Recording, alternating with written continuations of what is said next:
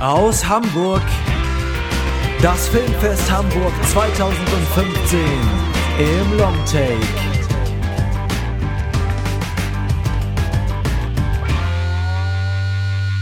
Moin moin, hallo und herzlich willkommen aus der schönsten Stadt der Welt, Hamburg. Wir sind der Longtake Podcast und wir berichten vom Filmfest Hamburg 2015 und heute wird es unsere letzte Ausgabe zum Filmfest sein. Das heißt, wir besprechen alle Filme, die noch übrig sind, vor allen Dingen Mustang, ein Film, den wir sehr toll fanden, und The Lobster, ein Film, den wir ebenfalls sehr toll fanden. Außerdem noch so ein bisschen Kleinkram und am Ende der Show noch unsere Top 5 der Filme, die wir auf dem Filmfest Hamburg 2015 gesehen haben. An meiner Seite darf ich meine beiden Co-Moderatoren wie immer begrüßen. Es ist mir eine Freude, euch dabei zu haben. Lukas M. Hallo. Hallo. Und Lukas Bawenschik, Lukas B. Moin. Das mit der Freude basiert natürlich auf Gegenseitigkeit. Hallo. Natürlich, Hallo. natürlich. Ich hätte nichts anderes erwartet von, von dir. Ja. Gut. so viel zur Einleitung. Falls ihr uns unterstützen solltet, äh, wollen, sollt, wollen würdet, solltet, falls ihr uns unterstützen wollen ja, möchtet. Beim Sprechen am besten, Nope. dann bezahlt Nope. uns doch einen Logopäden, der Joko dabei hilft, Wörter tatsächlich zu Ende bringen. So ein Falls ihr Grundkurs. uns unterstützen möchtet, dann könnt ihr das gerne tun. Auf iTunes könnt ihr uns bewerten, wenn ihr Bock habt. Oder uns so eine Rezension schreiben, das wäre natürlich noch cooler. Ihr müsst gar nicht unbedingt schreiben, was ihr im Podcast so cool findet, weil es liest sich eigentlich sowieso keiner durch. Ähm, schreibt uns einfach euren Lieblingsfilm rein oder so. Oder, oder falls ihr auf dem Filmfest wart, den Film, den ihr am besten fandet auf dem Filmfest Hamburg oder auf irgendwelchen anderen Filmfesten, auf denen ihr rumgetrieben habt. Außerdem könnt ihr uns auf facebook.com slash longtakepodcast finden oder auf Twitter at longtake.de. Gut, The Lobster besprechen wir gleich zuerst und Mustang dann später. Äh, ich meinte gerade, wir waren noch ein paar Tage länger auf dem Filmfest. Ähm, das wird aber unsere letzte Episode jetzt hier, weil wir einige Filme, die wir noch offen haben, ähm, noch besprechen können, wenn die hier bei uns demnächst am Ende des Jahres in die Kinos kommen. Zum Beispiel Mistress America oder Deepan, den Gewinner der Goldenen Palme. Mm, Die besprechen wir dann einfach, wenn die hier bei uns in die deutschen Kinos kommen. Und alle anderen Filme, die wir noch offen haben, besprechen wir jetzt. Und anfangen tun wir mit The Lobster. Und damit ihr einen Plan habt, worum es da geht, hören wir einmal kurz in den Trailer rein. Bis gleich. Have you ever been on your own before? No, never. Your last relationship lasted how many years? Twelve. Sexual preference? Women? Any children? No. And the dog? This is my brother. He was here a couple of years ago, but he didn't make it. Good morning. 44 days left. Breakfast is served. As you understand from your brother's experience. If you fail to fall in love with someone during your stay here, you'll turn into an animal. Would you like to dance? Mind if I join you? It's no coincidence that the targets are shaped like single people and not couples. Das war ein Ausschnitt aus dem Trailer zu The Lobster. Regie führt Yorgos Lantimos. Drehbuch hat er geschrieben zusammen mit Eftimis, Eftimis Philippou. Und unter anderem im Film mit dabei sind Colin Farrell, Rachel Weisz, Jessica Barden, Olivia Colman, Lea Seydoux und viele andere gute Schauspieler. Mm, Und The Lobster führt uns in eine Welt, in eine Gesellschaft in der nahen Zukunft, in der ein Leben zu zweit das oberste Gebot ist. Singles werden verhaftet und in eine, in eine Anstalt namens The Hotel gebracht. Dort haben sie genau 45 Tage Zeit, um einen passenden Partner zu finden. Scheitern sie, werden sie in ein Tier ihrer Wahl verwandelt und im Wald ausgesetzt. Das ist so die Anfangsprämisse des Films und Colin Farrell eben dann der Protagonist, der sich in dieses Hotel begibt. Ich wusste gar nicht hier, wo ich das gerade hier gelesen habe, dass die verhaftet werden und dahin gebracht werden. Ich dachte, das wäre mehr sowas Freiwilliges. Naja, freiwillig ist es auf jeden Fall nicht, das merkt man ja. Auch im Film. Es ist halt schon so stark irgendwie bürokratisiert, dass die Leute wissen, dass es keinen Mhm, Sinn macht, mhm. sich dagegen zu wehren. Und ich glaube, gerade Colin Farrells Charakter ist ja jetzt auch niemand, der sich gegen sowas groß Nee, nee. auflehnen Mhm. würde. Genau, und äh, der Film thematisiert damit so verschiedene gesellschaftliche, gesell gesellschaftliche Erwartungshaltungen an den ähm, optimalen Verlauf eines, eines äh, Lebens und, und, und äh, die Entscheidungen, die man so im Leben trifft, äh, besonders bezüglich des Partners, äh, den man auswählt. Ähm, ja, ein sehr außergewöhnlicher Film, der sehr surreal daherkommt, der viele Dinge des Alltags nimmt und die einfach ganz kurios ähm, zusammen kombiniert, sodass da ganz groteske Szenerien und, und, und inhaltliche Sachen bei rauskommen. Mm, Und das ist auf jeden Fall was, was man nicht alle Tage sieht und was einen so, so direkt von vornherein fesselt, diese ganze Prämisse und wie absurd das Ganze ist. Mm, Ging euch das auch so oder musstet ihr erstmal, ha- hat es ein bisschen gebraucht, bis ihr euch in den Film reinfinden konntet? Ja, also es, es ging mir tatsächlich auch so. Es ist, also der Film bindet dem Zuschauer seine Prämisse ja nicht völlig ans Bein oder trampelt die platt. Ich meine, der beginnt damit, ich glaube, das ist auch kein Spoiler, wenn man das vorwegnimmt, wie ein Pferd erschossen Mhm. wird. Ein Esel. Und ein Esel? ja, ein Esel. Die Figur heißt sogar in den, im Cast und ich äh, Ach, zitiere hast von IMDb gesagt, ja. Donkey Shooter. Siehst du? Okay, dann, dann war es ein Esel. Und ähm, ich meine, wenn du jetzt nicht weißt, um was es in dem Film geht, dann bist du natürlich erstmal völlig baff bei der Szene. Und es dauert dann auch ein bisschen, bis der Film so nach und nach dir halt klar macht, um was es da geht. Aber das ist völlig in Ordnung.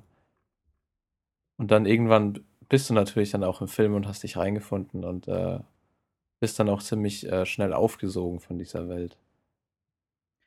Ich persönlich finde eben auch, es ist bis jetzt eindeutig der zugängigste Film von Yorgos Lantimos.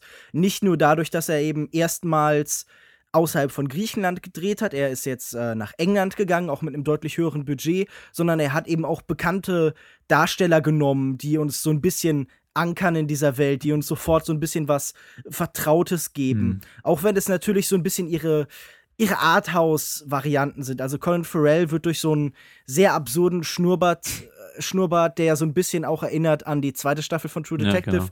auf einmal zu einem zu einem merkwürdig unattraktiven Menschen und auch alle anderen Darsteller treffen wir nicht so, wie wir sie eben gewohnt sind.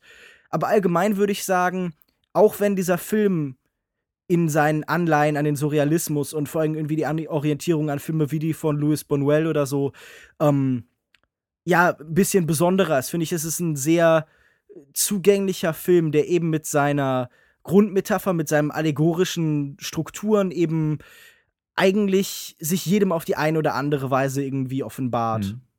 Vor allen Dingen auch zu Beginn ein sehr lustiger Film. Diese ganzen Absurditäten führen dann ja zu ganz kuriosen Situationen, die doch schon auch in unserem Kino für, für das Kinopublikum, mit dem wir den Film geschaut haben, für einige Lacher gesorgt haben. Fandet ihr das auch? Hat Ja. auch? Ja.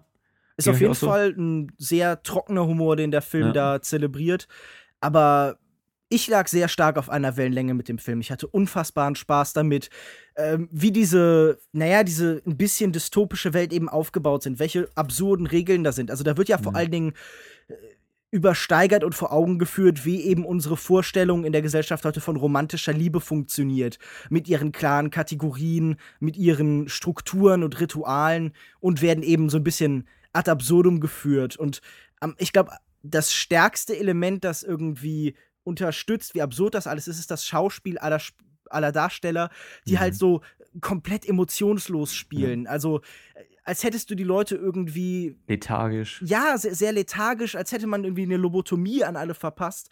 Die schleppen sich alle so durch die Sets. Die haben an, auf nichts Lust, die haben keinen Spaß an dem, was sie da tun. Das ist alles, also es ist erstmal so ein bisschen verwirrend, aber sobald man da drin kommt, unterstützt das halt den trockenen Humor des Films sehr gut, weil halt alles so unkommentiert stehen bleibt. Hm.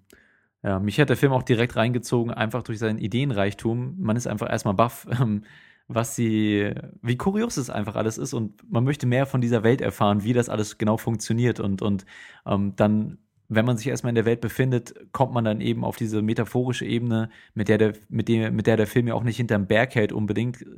Es wird ja dann auch später, wenn man dann noch andere Fraktionen in dieser ganzen Gesellschaft kennenlernt, zunehmend ähm, eine gese sehr gesellschaftskritischer Film über das, was ich am Anfang auch schon gesagt habe. Und äh, da prallen dann so nach und nach oder ab einem bestimmten Punkt eben so zwei, ja, ich will, sind das gegensätzliche Auffassungen, also sind schon, teilweise Doch, gegensätzliche Auffassungen So genau diametral gegenüberstehend eigentlich. die aber letztendlich dieselbe Wirkung haben und zwar den armen, ganz normalen Typen, der eigentlich nur Freude und Liebe in seinem Leben sucht, diese Suche extrem zu erschweren und, und äh, also die haben im Prinzip denselben Effekt. Äh, ne? Ja, natürlich.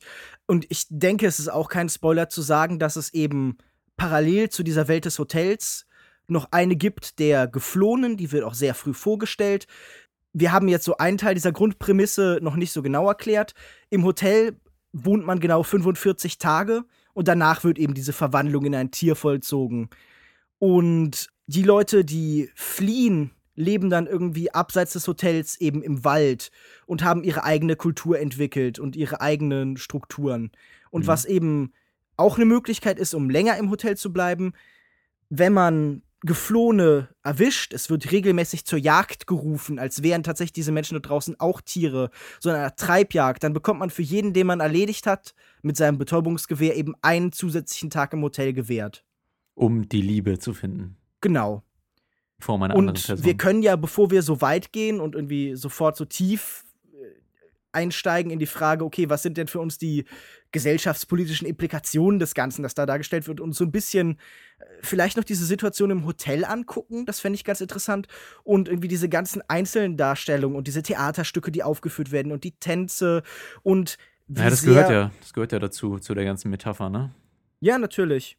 Wie sehr auf oberflächliche Eigenschaften und so Wert gelegt wird. Ne? Ja, beziehungsweise nur auf eben, werden.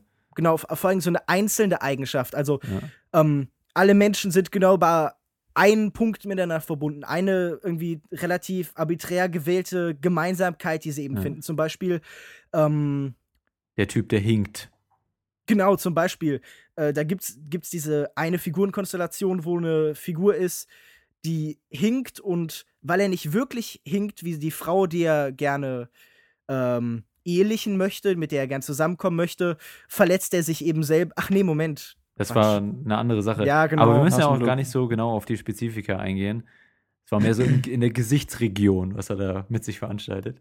Ja, das war aber auch sehr. Man, man könnte einfach sagen, dass diese, diese Versuche, eben Liebe zu finden und die, die Leiden, die die Menschen dafür auf sich nehmen, auch einen großen Teil des relativ schwarzen Humors eben tragen. Vor allem irgendwie über eine Figur, über die herzlose Frau, mit der dann äh, Colin Farrells David später Genau, versucht ja. zusammenzukommen, was für meiner Meinung nach die mitgrößten Lacher des Films sorgt. Ja, einfach diese Verzweiflung, die hinter dieser Lethargie in Colin Farrells Gesicht, einfach, dass er das versucht, ja, zeigt ja schon, wie verzweifelt er in, angesichts dieser, seiner ganzen Lage in dieser ähm, sehr restriktiven Gesellschaft ist, ne? Und, und das Ja. macht das Ganze halt schon auch in den lustigen Momentchen, manch, Momenten manchmal so ein bisschen makaber oder düster oder sehr sarkastisch eben. Und Ja. das ähm, ist auf jeden Fall so eine Mischung, die mir ganz gut gefallen hat an dem Film. Was ich gesehen habe, gelesen habe, ist, dass dem Film sein Humor so ein bisschen vorgeworfen wird, vorgehalten wird. Äh, also sowohl irgendwie in Kritiken von zum Beispiel Peter Bradshaw vom Guardian oder äh, bei Frederik Jäger von Critic.de habe ich gelesen, dass gerade dieser Humor so ein bisschen zu plump ist, dass es immer um die offensichtlichste Pointe geht, dass der Film so ein bisschen zufrieden ist mit einfachen Lacher. Hm. Habt ihr das auch so empfunden? Einfache Lacher ist ja relativ schwer zu sagen, weil ich meine, der Film hat viele von diesen absurden Sachen, zum Beispiel, was du vorhin gesagt hast, diese Theaterstücke, wo dann halt dieses ähm, Bild von der Gesellschaft äh, vorgeführt wird, wie es halt eben sein soll, wenn ein Mann und eine Frau zusammen essen oder die Frau alleine spazieren geht. Und klar, das ist in Bezug auf die Prämisse ist das natürlich nur eine Weiterführung und schon relativ einfach, aber ich würde jetzt nicht sagen, dass das irgendwie so einfach erkaufte Lacher sind. Und dann gibt es natürlich so großartige Szenen, wie die im, wo sie im Jacuzzi sitzen, wo natürlich auch bei uns für extrem viel Lacher und Applaus Mhm. gesorgt hat, wo ich überhaupt nicht mitgerechnet habe. Das sind so Sachen, die ähm, würde ich überhaupt nicht so Ich würde gerade eigentlich dem Film irgendwie fehlende Ideenlosigkeit oder so vor, vorzuwerfen, fände ich eigentlich total falsch. Einfach ähm, aufgrund der Tatsache, in was für einem Setting das Ganze spielt und, und wie viel, mit wie viel Mühe man da versucht hat, äh, diese, diese surreale Welt und, und auch als Metapher eben zu erschaffen. Und diese ganzen Lacher dienen ja eben als Metapher für die heutige Gesellschaft, die auf Online-Dating-Portalen oder so äh, versucht, die Liebe zu finden und eben über so ganz äh, objektiv gut von der Gesellschaft gut bewertete Eigenschaften irgendwie sich kennenzulernen und das als Grundlage zu nehmen für, für ihre weitere Lebensplanung und so.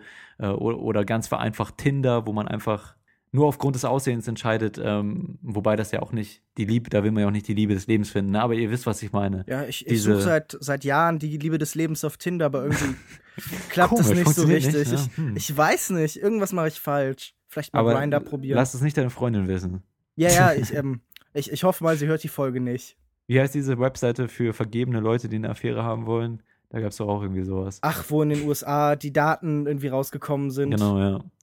Naja, aber auf jeden Fall funktionieren diese Witze ja nicht nur auf einer rein amüsanten Ebene, ja, ko ko Mhm. komödiantischen Ebene, sondern eben auch in dieser Metapher und das ist das, was den Szenen den Gehalt gibt. Und insofern würde ich die nicht irgendwie als, als low-hanging fruit oder so beschreiben, sondern einfach als clevere Pointen innerhalb dieses ganzen, innerhalb der Metapher und dieser ganzen Welt. Ich meine, der Film hat vielleicht jetzt nicht die allertiefsinnigsten Witze, aber wenn es dann sowas gibt, zum Beispiel mit der Sache mit der Musik, das sind schon äh, relativ clevere Sachen, die halt auch wirklich zünden. Mhm. Also ich denke, ihr wisst, was gemeint ist. Ich Ja, will ja. nichts vorwegnehmen. Allgemein kann man ja sagen, dass Lantimos hier einen wirklich schönen Cast zusammengetragen hat. Zum Teil eben äh, Figuren, die eben aus seinen griechischen Filmen schon bekannt waren. The Heartless Woman ist ja, glaube ich, auch in äh, Dogtooth schon gewesen. Mhm. Oder eben Olivia Coleman als Hotelmanagerin, die schon vorher bei ihm in Filmen aufgetaucht sind. Und dann eben auch Neulinge wie eben John C. Reilly, Lea Seydoux, Ben Wishaw. Insgesamt halt wirklich einfach eine, eine schöne Zusammenstellung, wo jeder auch ähm, trotz diesen Lasten, die eben auf ihnen liegen, also trotz diesem komischen, also zumindest für uns in der Regel von unseren Sehgewohnheiten her, sehr ungewohntem Schauspiel, dieses, dieser besondere Modus, der da verwendet wird. Selbst darüber hinaus finde ich, dass alle eben eine, ja, so eine sehr schön traurig, lächerliche, melancholisches Konglomerat Mhm. bilden. Also alle diese Figuren äh, sind gleichzeitig Figuren, über die wir lachen, aber mit denen wir auch mitfühlen. Ich finde, es ist ein Film, der ein sehr gutes Maß findet aus Spott und Empathie. Ja, ich finde auch, der Cast ist sehr gelungen, gerade auch ähm, Colin Farrell in der Hauptrolle. Ich, er ist einfach der beste, der beste Darsteller, um irgendwie so einen begossenen Pudel darzustellen. Ist einfach super, wie er das alles hinnimmt und, und wie er darauf reagiert und dann generell immer oder, oder gelegentlich dann immer diese Ausbrüche hat, ja, bei bestimmten sehr, sehr tragischen Ereignissen.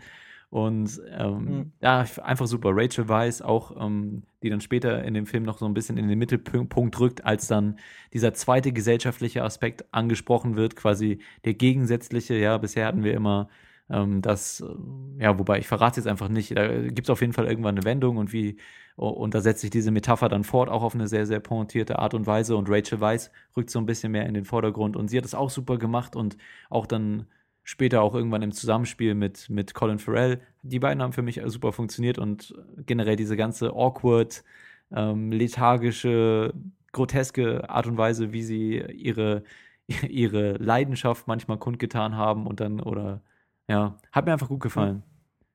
Ähm, man muss natürlich auch hervorheben, dass Bob the Dog in seinem Leinwanddebüt als äh, Davids Bruder, der in einen Hund verwandelt worden ist, wirklich auch hervorragend war. Also äh, durchaus zu Recht mit dem Hundepreis äh, von Cannes ausgezeichnet worden. Ja. Gab es da denn harte Konkurrenz oder? Ähm, also ich meine, es ist natürlich, werden in Cannes jedes Jahr sehr viele Filme gezeigt, in denen Hunde im Mittelpunkt stehen, aber ich glaube dieses Jahr nicht so viel. Hm, na gut. Ihr wisst ja, dass ich mich in letzter Zeit so ein bisschen immer mit Kamerabewegungen und so beschäftige und diesen ganzen handwerklichen Aspekten. Und mir hat es auch generell ge- gefallen, wie der ganze Film eingefangen ähm, wurde. Diese ganze Formalität und so, die am Anfang da ähm, inhaltlich angesprochen wird, spiegelt sich halt eben auch schön in der Kameraarbeit und in, in den Farben des Films wieder. Und Symmetrie und so am Anfang und Naja, vor allem arbeitet der Film am Anfang ja mit vielen sehr starren, geschlossenen Kompositionen. genau, ja. Also man kann durchaus sagen, dass die Kameraarbeit da sehr gut funktioniert und halt jetzt nicht unbedingt besonders auffällig ist, selten wirklich auf sich hinweist oder so äh, besonders offenkundige Manöver durchführt, aber halt sehr gut unterstützt, was eben auf der inhaltlichen Ebene da passiert. Genau, das ist mir noch aufgefallen. Ansonsten bleibt natürlich noch die Frage, welches Tier euch, ihr euch auswählen würdet, äh, wollen. Hm, da hätten wir wieder diese Satzkonstruktion. Am Ende bleibt natürlich noch die Frage, welches, in welches Tier ihr euch verwandeln lassen würdet. Äh? Wir Äh? können ja erstmal über den Wert diskutieren, über die Entscheidung, die eben Colin Farrell trifft, denn er möchte ja eben der titelgebende Hummer ja, werden, genau. ein Lobster. Hm? und äh, argumentiert mit, okay, Hummer werden über 100 Jahre alt, Hummer haben blaues Ja, Blut, so wie Aris. Adelige, Ja, genau. wie Aristokraten, genau, und äh, Hummer sind im Wasser und können sich im Notfall auch gegen Menschen wehren. Wie viel, äh, also ich meine, er wird ja dann gelobt für die Entscheidung, irgendwie die Welt ist ja voller Hunde, weil Hunde irgendwie für viele die naheliegendste Entscheidung wäre. Wie würdet ihr euch einen Hummer nehmen? Hat euch Colin Farrell überzeugt? Schön durchgekocht. Ja, ich bin generell skeptisch bei jeglichen Tieren, die irgendwann mal auf dem Teller eines anderen Menschen landen können. Ja gut, aber Hunde werden ja auch durchaus gegessen. Ja, ich will ja auch kein Hund, Hund sein. Außerdem deutlich weniger als Hummer, glaube ich. Außer in China vielleicht. Klischee. äh, nee, ich glaube, ich würde irgendwie einen Vogel nehmen oder so. Ein Adler. Ich weiß nicht, die werden, glaube ich, nicht so super alt. Aber man, mu- man muss auf jeden Fall eigentlich ein Tier nehmen, das am Ende der Nahrungskette steht. Ist ja klar. Oder? Naja, ja, ich hätte auch einen ähnlichen Vorschlag. Also ich hätte schon den Wunsch, also jetzt gerade von der aktuellen Konstellation aus, gegen diese Hotelsituation da dann als Tier auch was zu tun. Hm, Also ich wäre, hm, glaube ich, kein Fan davon, irgendwie in ein Hotel eingesperrt zu werden und mich irgendwie dieser Prozedur zu unterwerfen. Deshalb wäre ich gerne ein Nashorn und würde danach so ziemlich jeden, der sich mir in den Weg stellt, niedertrampeln. Nashörner, ja. Oder nimm Hippo. Die sind auch sehr gefährlich. Ich glaube, Nashörner sind noch mal eine Stufe härter. Obwohl ich weiß es gar nicht, wer mehr tötet. Ich glaube, Hippos töten am meisten. Also sind die Tiere, die am meisten Menschen töten. Das passt auch gut zu Ja. deinem Menschenhass. Welchen auch immer. Auf, auf jeden Fall irgendwas Großes, Schweres, Gefährliches. Vielleicht auch ein Elefant. Ja. Werden Vielleicht alt, ein sind Nashorn. ziemlich klug, Elefanten. Mhm. Aber die werden halt auch gejagt. Das ist auch wieder so eine Sache. Ne? Naja, gut, aber wahrscheinlich nicht irgendwo in, in England oder wo auch Irland, immer das Irland, spielt. ich. ist ja nicht in Irland. Es ist ja nicht so wirklich genau definiert, oder? ich glaube, weiß ich jetzt nicht. Es wird, genau, ich also glaub, dass es Irland ist, wird als Ort nicht benannt, sondern es, äh, die Locations Genau, sind, ja. glaube ich, in Irland. Übrigens auch sehr schöne, schöne Szenerie und so, schönes Setting. Gute, äh, ähm, wie, wie nennt man das nochmal? Location Lo- Scouting. Genau, Location Manager. Guter Location Manager am Start. sehr, sehr gut. Ähm, okay. Achso, ja, Lukas M., was wäre denn dein Tier? Boah, Ich würde das Keine Tier Ahnung, ich hab- Mensch nehmen. Ja, das Säugetier. Ja, denk mal ja, darüber nach. Ja, ja. Nietzsche wäre stolz auf mich. natürlich so eine Frage. Ich denke, ich würde dann erstmal meine 45 Tage abwarten. Du, du bist ganz, offen, du bist Zeit ganz zuversichtlich, dass du da wen triffst, ne? Ja, ich meine, notfalls kann man sich ja dann auch Bei Tinder anmelden. oder so. Schnell, schnell noch einen Tinder-Account. Ja, Tinder. Tinder müsste gut funktionieren in einem Eigentlich Hotel. schon, ne? Ja. Äh, ich ich würde, glaube ich, ein Adler sein oder so. Irgendwie so Vogel, Luft und so. Ja. Ja. Nicht besonders klug, Nee, instinktgesteuert. ja. ja. Ich Ja, dachte, passt. Vögel sind, Vögel sind doch gar nicht so unklug. Dann, aber eine Krähe will ich auch nicht sein. Die sind zwar klug, aber. Ja, aber Krähen sind voll cool. Das wäre eigentlich meine Auswahl. Krähen. Krähen sind die besten. Nee, du kannst nicht. Nein, ich will eine Krähe sein. Du kannst nicht meine Krähe nehmen. Ich habe Krähe gesagt. ich werde jetzt eine Krähe. Nein, ich bin die Krähe. Na gut, dann werde ich ein Ich Schwertfisch. bin ein Waschbär. Waschbär? Das finde ich Ja. süß. Die ernähren sich von Müll. Raccoon. Na gut. Soweit zu unserer gehaltvollen Debatte zu The Lobster. Äh, habt ihr noch irgendwas anderes? Ich habe das Gefühl, man könnte über den Film eigentlich noch ein bisschen besser inhaltlich diskutieren, als wir es bisher getan haben, aber Naja, zumindest wenn man nicht halt so dogmatisch auf so Sachen wie irgendwie Spoiler und sowas bestehen würde. Ja, dann sag doch, was du sagen willst. Jesus Christ. Dann mache ich jetzt so ein Nee. Cheerleading Spoiler Zone Jingle.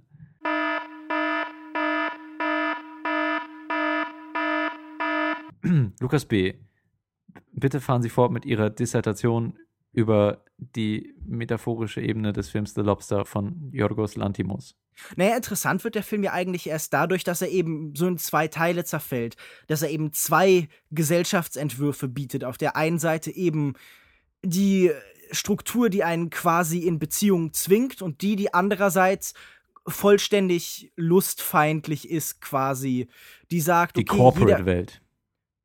ich weiß nicht, ob es die Corporate-Welt ist. Ich hatte, ich hätte mehr gesagt, dass es so eine Welt ist, so eine Struktur, die eben äh, hm, schwer zu sagen, so eine Gegenentwicklung dazu eben ist. Ich weiß nicht, ob das wirklich nur so, ein, so eine wirtschaftliche Welt ist, in der es Naja, um Leistung geht oder sowas. Ist auf jeden Fall ein Aspekt, die verkörpern ja auch zu einem bestimmten Zeitpunkt im Film als Verkleidung sozusagen ähm, die Geschäftsmänner oder Geschäftsfrauen-Identität, ne, als sie sich in der realen Be Welt, be Welt bewegen. Was ich auch etwas schade fand, weil die Szenen, wo sie sich dann irgendwie in die Stadt bewegen oder so, haben mich immer so ein bisschen rausgenommen aus dieser Fantasiewelt. Ich meine, diese zwei ähm, Locations, die es halt vor allem gibt, hier das Hotel und dann der Wald. Hm. Und ähm, dann man wird halt so ein bisschen zurückgeholt in die Realität. Und ich finde auch nicht, dass die ganz so besonders. stimmig. Genau, ich finde auch nicht, dass die besonders ergiebig waren, einfach als Schauplatz. Ich habe nicht das Gefühl, dass die, die Sachen, die dort passiert sind, uns so besonders weitergebracht haben, dass die irgendwas besonders Interessantes zu erzählt haben. Naja, doch, weil gerade in der Welt eben Colin Farrell und Rachel weiß, dass der einzige Ort war, an dem sie ihre Leidenschaft unter dem Deckmantel einer, einer Verkleidung quasi ausleben konnten. Ja. Ja, und es gab keinen anderen Platz in dem Film, in dem sie das tun konnten. Und gerade die Ironie davon, dass sie es dann in der Welt, in der sie eigentlich vortäuschen, etwas anderes zu sein, dann das machen können, ähm, Mhm. fand ich auf jeden Fall ganz interessant. So diese Ne, dieses. Bild, dass sie sich halt als normale Menschen verkleidet, hat ja durchaus was. Das stimmt, dem, dem stimme ich auf jeden Fall zu. Aber ich, ich glaube einfach, dass die aus dieser Beklemmung, aus dieser Ausweglosigkeit der Gesamtsituation ähm, so ein bisschen herausreißen, wie Lukas das schon beschrieben hat. Also die, die brechen den Film so ein bisschen auf eine ungünstige Art und Weise eben auf und, und ähm, geben so ein bisschen zu viel Freiraum, der eben in dieser, in dieser Dystopie, an dieser Darstellung der Welt eben vorher nicht da war. Mhm. Aber wenn wir jetzt gerade schon im Spoilerteil sind, können wir ja auch ähm, über das Ende reden. Ja. Das da wollte Lust ich. drauf. Ist super gelost. Hm. Ja, aber tut mir leid, Lust ist hier verboten. Dafür musst du den Leiter den, den roten Kuss ertragen. Okay. Ja, dann fahre fort. Kannst du mich noch mal kurz erinnern, weil das ja auch schon ein bisschen her ist. Was war denn noch mal genau das Ende? Naja, im Endeffekt sind eben David und die kurzsichtige Frau aus der Welt, wie wir sie kennen, geflohen. Und die kurzsichtige Frau ist mittlerweile nach einem Angriff zur blinden Frau geworden. Ja, das weiß ich noch, genau. Und ähm, in der letzten Szene sehen wir die beiden eben in einer Raststätte. Und wir ahnen es schon. Diese Vorstellung des Hotels, dass die Menschen genau eine Eigenschaft teilen müssen, überträgt sich auch eben in die Welt auf der Ach, anderen genau, Seite. Ja, genau. Und ähm, jetzt sehen wir eben David mit einer Schere in der Toilette verschwinden. Und die Idee ist jetzt, er könnte sich die Ausste Augen ausstechen, um Hm, genauso genau. zu sein wie seine Geliebte, Mit um Messer. sich eben ja. ihr anzugleichen. Hm, hm. Und ähm, damit hätte er einerseits natürlich äh, dann diese Liebe gefunden, wie oberflächlich sie auch immer sein mag, aber hätte sich dann A eben auch mit dem System, dem er eben noch entflohen ist, arrangiert. Er hätte sich in irgendeiner Form äh, deren Wertvorstellung angepasst und B, das ist wahrscheinlich nicht so geil, sich die Augen auszustechen. Meinst du? Weiß nicht. Also ich habe es jetzt noch nie ausprobiert. Hm. Ich bin zwar kurzsichtig ähm, und wäre damit natürlich der perfekte Partner für Rachel Weisz, call me. ähm, aber noch, so weit bin ich noch nicht gegangen. Ja, Jetzt weiß, lässt meinst, der ja. Film tatsächlich am Ende offen, ob er das wirklich passiert. Die letzte Einstellung ist so ein bisschen länger gehalten, einfach Rachel Weisz. Und wir wissen nicht, ist David geflohen, weggegangen, sucht sich anderweitig ein Leben oder ähm, hat er sich tatsächlich jetzt die Augen ausgestochen und kommt jetzt jeden Moment wieder. Und ich habe in mehreren Kritiken gelesen, okay, am Ende äh, triumphiert doch die Liebe, aber nicht so, wie man sich's vorstellt. Und Hm, ich habe das so wahrgenommen, dass das ganz bewusst eben um ambivalent gelassen worden ist, dass eben Ich habe es sogar so gesehen, dass es eigentlich eher, dass es kein, dass es eine Tragödie war am Ende. Also ich habe es eigentlich ziemlich sicher so interpretiert, dass er am Ende nicht wiederkommt. Und ich fand es auch, ähm, ich fand es sehr pessimistisch, so generell zu sagen, okay, diese gesellschaftlichen Strukturen haben die beiden schon so krass geprägt, dass selbst wenn sie daraus ausbrechen, werden sie trotzdem ihr Glück nicht mehr finden, ähm, weil Mhm. sie aus dieser Indoktrinierung nicht mehr ausbrechen können. Und ähm, das hatte ich eigentlich schon so interpretiert, weil für mich war die Pause am Ende zu lang, als das, äh, ne, als dass da noch was, als dass da nochmal zurückkommt. Klar, es ist ambivalent, aber als Happy End, das verstehe ich gar nicht, wie man so, wie man es vor allen Dingen so deterministisch so interpretieren würde. Das verstehe ich Naja, nicht. ich, ich würde im Endeffekt sagen, es ist eine der vielen Stellen, in dem der Film ganz bewusst Leerstellen lässt, um halt die Fantasie oder die Deutung des Zuschauers zu bekräftigen. Wir haben ja zum Beispiel auch diese Szene, als äh, David aus dem Hotel flieht und die, äh, die böse Frau, die Herzlose, in ein Tier verwandelt. Und es wird nur gesagt, okay, er verwandelte sie in das Schrecklichste, was es gibt. Aber es wird nicht gezeigt, genau wie diese Verwandlung im Allgemeinen nie dargestellt wird. Sondern ganz viel Übrigens der hier auch wieder Prozess. ein Beispiel dafür, dass der Film jetzt nicht wieder für den einfachen Gag geht. Ne? Man hätte ja auch dann einfach irgendwie einen scheiß, ähm, weiß ich nicht, Kakerlake oder so zeigen können, dann das hätte auch für Ja. einen Lacher gesorgt. Und dann so ein auf dem Soundtrack und dann äh, ist der Gag perfekt. Genau. Nee, aber der, der Film möchte ja immer, dass man seine eigene Vorstellung da einsetzt. Also, dass man selber überlegt, was wäre für mich das schlimmste Tier? In was Mhm. würde ich auf keinen Fall verwandelt worden äh, wären? Was wa- wer, werden? was ist die schlimmste Ja, Strafe? soll ich den Logopäden nochmal anrufen? Äh, ja, ja, bitte mach einfach. Wir, wir können da so eine Paartherapie. Paartherapie beim Logopäden. Ja, gut. Ähm, und ich glaube, genauso ist es mit dem Ende. Dass halt die, dass da keine wirkliche Auflösung stattfindet. Dass nämlich das Problem beider Gesellschaftsformen ist der Zwang zur Entscheidung. Wenn wir am in der ersten Szene, in der David im Hotel ankommt, muss er sich immer entscheiden in klare Kategorien. Es gibt keine Bisexualität. Es gibt nur entweder schwul oder hetero. Mhm. Und es gibt auch nur entweder 44 oder 45. Es gibt nicht Schuhgröße 44,5. Genau. Und dadurch, dass Jorgos Lantimos eben sagt, okay, wir verweigern uns der Entscheidung, wir müssen Lücken haben, wir müssen die Möglichkeit haben, uns der klaren Einordnung, der Eindeutigkeit zu verweigern.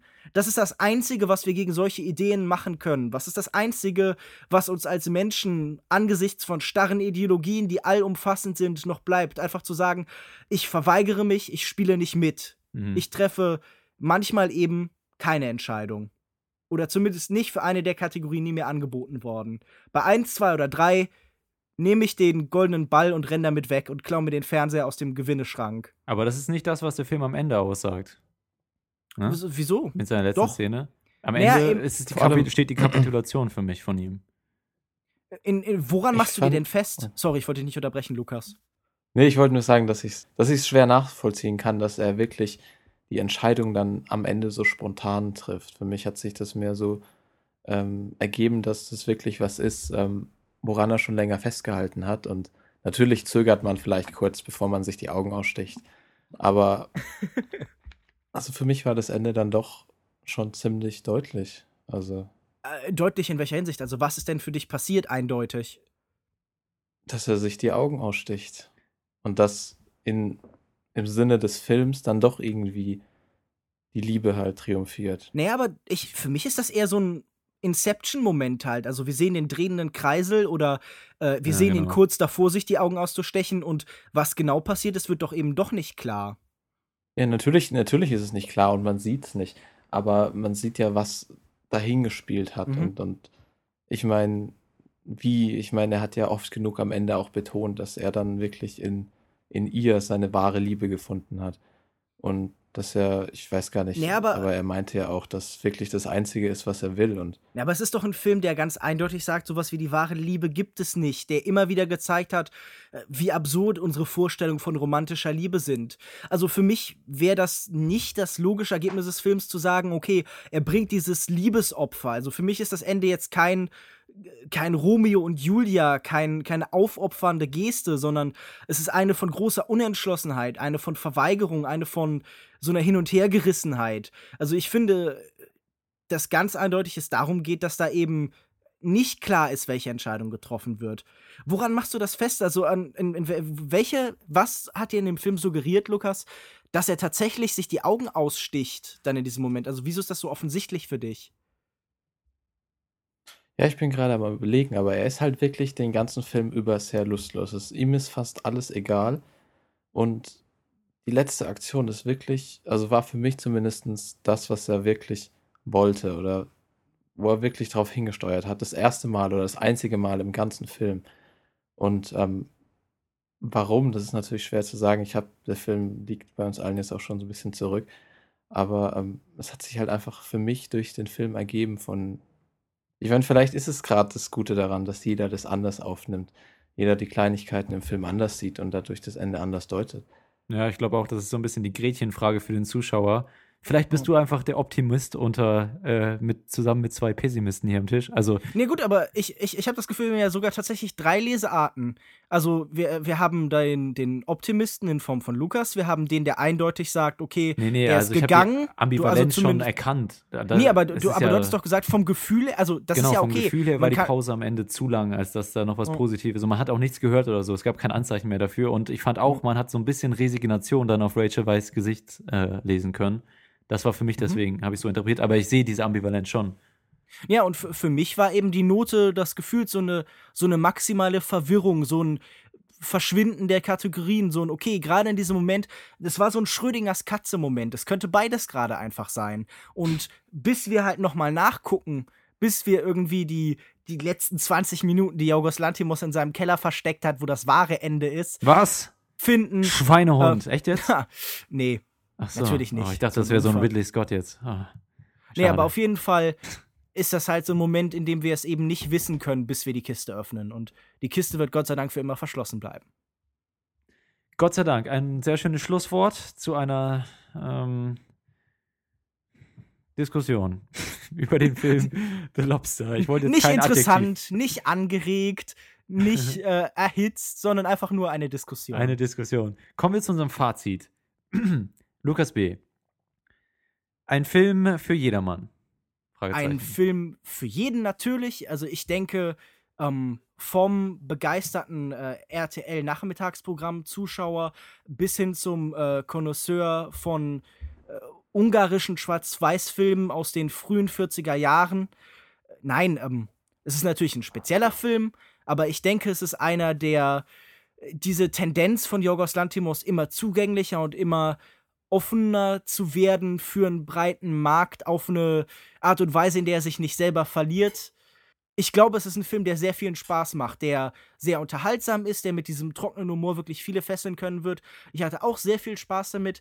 Ich muss manchen Kritikern, die sagen, okay, es ist vielleicht nicht ganz so äh, tiefgehend, wie man sich das wünschen würde. Es ist vielleicht nicht so ein von Meisterschaft durchzogener Film wie zum Beispiel Lantimos letzter Dogtooth. Ähm, aber es ist auf jeden Fall ein wirklich faszinierender, wirklich toller Film und ich würde 4,5 von 5 Sternen geben. Mir ging es da wirklich überwiegend genauso. Ich hatte sehr hohe Erwartungen und die wurden komplett erfüllt. Ich hatte fast nichts auszusetzen an dem Film. Ich, ich mochte das Worldbuilding unglaublich mit dem Hotel und, und auch was außerhalb des Hotels liegt.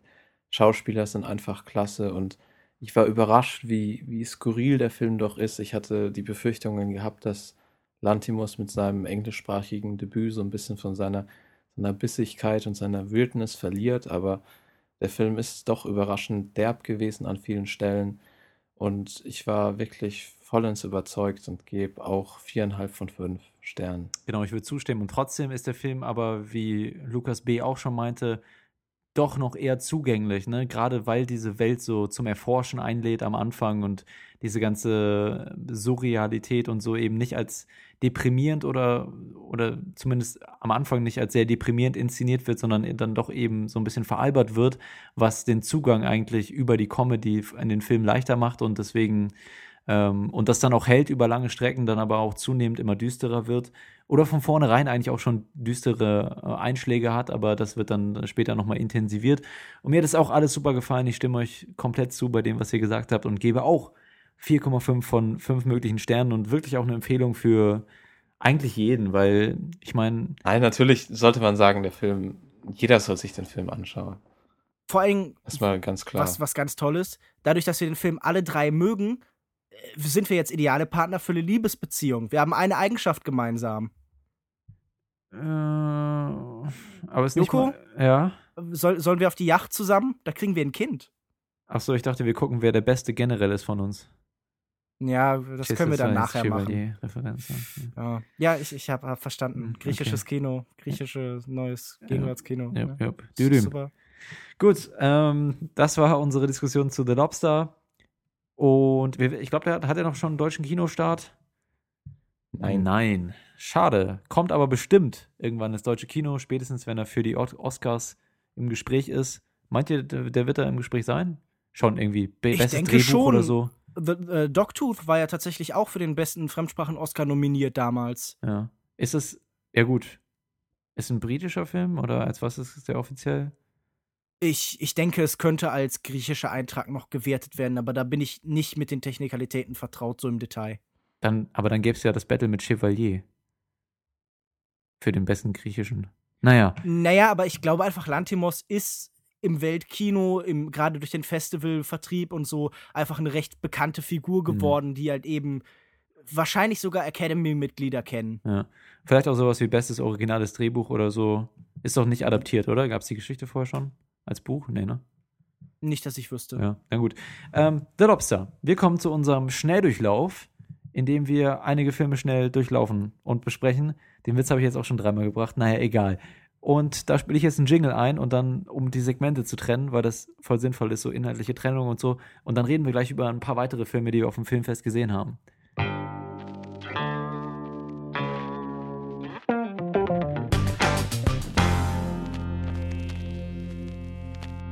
Kommen wir zu unserem Schnelldurchlauf. Wir besprechen Filme vom Filmfest Hamburg in einer etwas kürzeren Manier und beginnen tun wir mit Der Clan. Lukas M., wovon handelt der Film? Von Das ist ein Quiz. einem Schnell. argentinischen Welche Figuren kommen vor? Wer ist der Regisseur? äh, Pablo Trapero. Korrekt. 100 Punkte. Ding, ding, ding, ding, ding. Zehn Punkte. Wer sind die Produzenten? Hugo Siegmann, Matthias Mostairin, Augustin Almodovar. Almodovar? Pedro Almodovar. Aha. Er Wusste ich gar auch alles mit. Was ja, der, der macht kommt. viel halt im Spanisch, im hispanischen Bereich. Also der Film heißt Der Clan, ist 108 Minuten lang, ist eine argentinisch-spanische, eine argentinisch-spanische Koproduktion und spielt in Argentinien in den frühen 80er Jahren. Nach außen wirken die Puccios wie eine ganz normale ge- gutbürgerliche Großfamilie in Buenos Aires. Im Verborgenen jedoch führt Patriarch Archimedes Puccio mit harter Hand die Geschäfte, dunkle Geschäfte, grausame Geschäfte, Kidnapping, Lösegeld, Erpressung, Mord. Bedingungslose Unterstützung erhält er von seinem Sohn Alejandro, der für ihn geeignete Opfer ausfindig macht. Ja, also ist die Geschichte einer kriminellen Großfamilie im Argentinien der 80, 80er Jahre, kurz vor einer politischen, We- oder kurz danach? Nee, kurz davor, ne? Genau, kurz vor den politischen Umbrüchen, als eben das Pinochet-Regime tatsächlich endlich zu Ende Genau. geht in den Und 80ern. die korrupte Unterstützung für derlei Machenschaften etwas zurückgeht oder, oder wie zunichte gemacht wird, irgendwie sowas. Naja, aber es ist auf jeden Fall die Geschichte dieser Familie, dieser Gangsterfamilie und Lukas B., du hattest den Film schon, glaube ich, in San Sebastian gesehen, richtig? ja, genau. Lukas M. und ich haben den dann in Hamburg gesehen. Ich fand den Film, ich war jetzt nicht so begeistert. Lukas M., du warst ein bisschen begeisterter. Warum? Ja, also ich fand halt vor allem die Geschichte ist halt einer der Pluspunkte hier, wie absurd und ähm, das dann halt dargestellt wird auch. Ich meine, ähm, keine Ahnung, das ist, wer das jetzt erzählt, oder? Das ist ein Spoiler, wenn man sagt, dass sie halt die Leute dann gefangen nehmen. Nee, Nee, habe ich ja gerade schon gesagt. alles Okay. erzählen. Nee, ich fand es halt wirklich ähm, dann ziemlich krass, dass halt ähm, die Leute in teilweise im Bad, Badezimmer gefangen gehalten werden und daneben die Kinder essen am Tisch und das ist halt schon was, was man so nicht alle Tage sieht von der Geschichte. Auch ähm, soll ja auch auf wahren Begebenheiten beruhen, wobei, ob das dann wieder alles so stimmt. Aber ähm, ansonsten, die Umsetzung fand ich halt nur teilweise gelungen. Ich fand den Fokus vom Film ein bisschen schlecht, weil am Anfang ist halt wirklich der Vater der Familie ähm, die Hauptperson, die zentrale Mhm. äh, Rolle spielt und später sieht man mehr von dem Sohn, der dann äh, Footballspieler oder was war's? Fußball?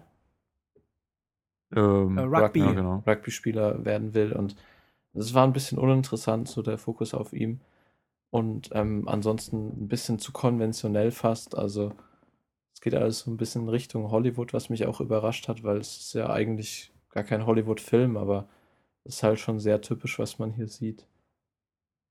Mhm. Ja. Ja, also der Grund, warum ich jetzt nicht so begeistert war, ich fand, okay, der Film stellt irgendwie so ein bisschen diese eine bestimmte äh, Fassade der damaligen Gesellschaft in Argentinien dar, wie, wie viel man jetzt daraus sich erschließen kann irgendwie und Rückschlüsse auf die gesamte Gesamtsituation der argentinischen Gesellschaft ziehen kann, weiß ich nicht unbedingt. Ich fand's ja gelinde interessant irgendwie. Die Geschichte der Familie hat mich nicht so äh, interessiert. Ich fand ich fand es einfach nicht sonderlich charakterlich, nicht sonderlich interessant ausgearbeitet, diese ganze Dynamik in der Familie. Ähm, auch wenn, ich weiß gar nicht, wie heißt der, der den Vater gespielt hat. Natürlich, Ähm, Guillermo Francella. genau, ja. Francella, ja, genau. Ähm, der hat natürlich eine sehr charismatische Ausstrahlung und ist als Familienoberhaupt äh, und autoritäre Person schon ähm, recht gut besetzt, aber insgesamt hat mir doch irgendwie dafür, dass es dann wirklich neben dieser politischen, neben dem politischen Porträt auch ein Porträt dieser Familie ist, hat mir da irgendwie einfach, haben mir die Charaktere gefehlt und die Tiefe da drin und als Thriller oder Crime-Drama, wie auch immer, Crime? Crime, Drama, ähm, wie auch immer man das bezeichnen möchte, hat es für mich jetzt auch nicht viel Spannung erzeugt oder so. Ich fand diese ganzen Szenen ja einfach nicht, haben mich jetzt nicht irgendwie äh, an, an den Rand meines Sitzes äh, gebracht. Deswegen äh, hat so ein bisschen die Spannung gefehlt und dann auch die charakterliche Tiefe und als politischer Statement fand ich es, ja, wie gesagt, irgendwie schon ganz interessant, aber jetzt nicht weltbewegend oder so. Wie sieht das, ja? Also ich bin gerade so ein bisschen irritiert, weil ich hatte eigentlich gedacht, ich wäre die Person, denen der Film am wenigsten gefällt. Mhm. Ich war kein riesiger Fan davon. Aber jetzt muss ich doch tatsächlich diesen Film, äh, der mich jetzt nicht übermäßig mitgerissen hat, ein bisschen verteidigen. Also es ist ja der Gewinner des Silbernen Löwens in Venedig dieses Jahr gewesen. Und es ist auf jeden Fall ein Film, der äh, ganz interessante Fragen aufwirft. Trapero ist ja jemand, der allgemein mit sozialkritischen Ansätzen arbeitet, der versucht über einfache Menschen Genau, hatte No und gemacht, einfache ich, ne? Familienkonstellationen. Äh, nein, Nee? das war ähm, jemand anders, dessen Name mir jetzt gerade entfallen ist. Never mind. Auf jeden Fall finde ich es schon eine interessante Verhandlung von der Frage nach äh, kollektiver Schuld. Und da ist ja, glaube ich, auch nicht ein sehr spezifisch auf Argentinien zugespitztes äh, Konzept, sondern da geht es ja um was sehr Universelles. Denn wir sehen ja hier gerade auch in der Kameraarbeit sehr schön eingefangen die unmittelbare Verbindung zwischen dem Familienleben, zwischen der äh, zwischen dem privaten und den politischen Dimensionen, da, die Genau, da ja. eben hinterliegen. Also wir sehen unmittelbar eine Kamerafahrt an einer Szene des Films, die so ein bisschen erinnert an äh, Goodfellas, wie dieser ganze Film eben auch an Goodfellas erinnert, indem wir anfangen in der Küche und an der ganzen Familie vorbeifahren, an der Tochter, die sich Kopfhörer aufsetzt und dann enden wir irgendwann im Badezimmer, wo eben tatsächlich eine gefangene Geisel sitzt. Und einfach diese ungebrochene Unmittelbarkeit, dieser direkte Zusammenhang, mit der eben äh, Trapero die Familie, die Kernfamilie verbindet eben mit den schrecklichen Verbrechen von Diktaturen, hat für Genau, mich ja. durchaus subversive Sprengkraft. Also da liegt ja ein starkes Statement hinter, wenn man sagt, okay, ihr als Person denkt vielleicht, ihr, ihr hättet nichts gewusst, ihr hättet beiseite geguckt, ähm, äh, nicht beiseite geguckt, sondern ihr hättet irgendwie halt da gelebt und die Verbrechen hätte andere begangen. Aber in dem System, in dem ihr lebt, die Strukturen, in denen ihr seid, diese Familie, äh, in der ihr Mhm. euch bewegt, hat schon automatisch Schuld auf sich geladen. Und ich finde, das ist ja gerade ein Film, der in seinen Ideen auch für Deutschland halt durchaus seine Anklänge hat. Und Mhm. die Frage, wie man eben mit solchen Verbrechen umgeht. Und gerade in Argentinien, wo im Rahmen der Transition ja sehr viele der Leute eben unbehelligt geblieben sind, so ein bisschen wie das eben in Spanien der Fall war, ist das ein Film, der auch einfach tagespolitisch wichtig ist und immer noch funktioniert. Also es braucht Filmemacher wie Trapero, die eben solche Sachen ansprechen. Ich gebe euch recht, wenn ihr sagt, okay, diese Konstellation innerhalb der Familie, dieses sehr klassische Gangsterfilmmäßige, das so ein bisschen Goodfellas-mäßig ist, bis zum Ende hin, wo erklärt wird, wo es für diese, wie es für diese Menschen weitergeht, ist nicht immer ganz gelungen und verliert sich so ein bisschen eben in seiner Kostümdramastruktur, verliert sich so ein bisschen in seiner Abbildung des Lebensstils der 80er und in Figuren, die vielleicht im Einzelnen nicht so interessant sind. Aber einfach zu sagen, okay, das ist ein schwacher Film und der hat nichts zu sagen und nur Nee, ein Moment, politisches das ja nicht Statement, habe finde ja, ich zu einfach. Du hast doch gerade ungefähr 20 Minuten darüber geredet, äh, dass es als politisches Statement wichtig war. Das war doch genau das, was ich hier vorgehoben habe, dass ich es als politisches Statement ganz interessant fand, weil wir übrigens in einem Film, den wir später auch noch besprechen, diese Familie als Metapher für die gesamtgesellschaftliche Situation genommen wird. Und in der Familie haben wir dann auch die verschiedenen Persönlichkeiten derjenigen, äh, derjenige, der davor flieht, also ins Exil geht, ja, und dann ähm, letztendlich doch wieder zurückgezogen äh, wird in diese ganze Dynamik. Derjenige, der Just then when us getting out, they pull you back in. Genau, ja. Ähm, diejenigen, die ganz die Augen abwenden und das eigentlich alles für schrecklich haben, aber äh, schrecklich halten, aber doch tolerieren. Ähm, derjenige, der das Ganze irgendwie ohne groß darüber nachzudenken mitmacht und so und dann nach und nach sich erst be bewusst wird, was er da überhaupt ähm, überhaupt äh, mit zu verantworten hat. Ich meine, das ist schon ganz klar und das waren ja auch die Punkte, die ich interessant fand, aber ich finde, ja, ey, auf allen anderen Ebenen hat der Film jetzt für mich nicht sonder sonderlich viel Interesse oder Spannung geweckt oder so. Eine große Schwäche ist, glaube ich, diese seltsame Erzählstruktur, die er wählt, indem er bestimmte Sachen am Anfang vorwegnimmt und sie dann später nochmal ausführt, äh, wo ich ganz persönlich äh, einfach nicht genau den Sinn erkannt habe, was damit bewerkstelligt worden soll. Also so manche Entscheidungen bezüglich der narrativen Struktur sind irgendwie nicht besonders effektiv. Ja. Was ich sagen muss, was du auch gerade angesprochen hast, einige Momente haben mir gut gefallen, wie zum Beispiel diese Kamerafahrt oder, oder Lukas M. hat es auch gesagt, diese Szenen die, dieser Gewalt, die dann da wirklich stattfindet und ähm, wie die mit dem Alltag verfließt ähm, oder wie nah das beieinander ist, fand ich ganz interessant. Äh, da hat mir auch das Sounddesign gefallen, wo immer wieder die laute Musik, äh, die dazu genutzt werden Ja. soll, um das Geschreie zu äh, überspielen ähm, wie das mit diesem Geschrei dann letztendlich verschmelzt und zu einem so einem Klangteppich wird. Das hat mir ganz gut gefallen. Allgemein halt auch als Statement über die Wirkung von Popmusik im Allgemeinen. Also es hat ja fast so was Frankfurter Schule-mäßiges im Ansatz dann. Ja, genau. Aber Lukas M., für dich haben auch die ganzen Crime, Crime, jetzt sage ich jetzt habe ich es drin. die ganzen Crime-Elemente gut funktioniert. Also die, es gab ja teilweise schon so ein paar brisantere und auch ein bisschen schnellere Szenen. Ähm, für dich hat es funktioniert anscheinend. Ja, auf jeden Fall. Ich fand die, die Crime, gut, Lukas B. hat es gerade angesprochen, es gibt auch so ein paar Szenen, die Crime-mäßig aber vorweggenommen wurden, was dann wiederum nicht so gut funktioniert hat im Hinblick auf das Ende. Aber diese, diese Überfälle und ähm, Geiselnahmen, die halt dann gezeigt werden, vor allem auch später, ähm, wo dann nicht alles immer so glatt läuft, waren sehr amüsant mit anzusehen und teilweise auch ganz gut spannend. Okay, also da habt ihr die verschiedenen Meinungen. Wollen wir kurz Sternewertung geben zu dem Film? Okay. Lukas B.? Ähm, ich gebe. Hm, ich bin hin und her gerissen und verteufle wieder einmal das Sternesystem. Ja, aber ich würde sagen, geben. ich gebe drei Sterne. Okay, mehr als ich, okay. Ich gebe 2,5. Lukas M. 3,5. Na gut. Äh, das war der Clan von Pablo Trapero, dem ähm, Regisseur von No. Kleiner Scherz. Ein kleiner Scherz. Es ist der Regisseur von White Elephant zum Beispiel. Sehr schön. Letztens, gab es letztens auf Mubi, aber ich habe ihn nicht gesehen. Macht mit dieser Information, was ihr wollt. Gut, kommen wir zum nächsten Film. The Wolves heißt der Film. Regie führt hier Sophie Derasp und Hauptdarsteller ist Eveline Brochu, die mir sehr gut gefallen hat. Ich habe den Film alleine gesehen, ihr habt ihn leider nicht sehen können.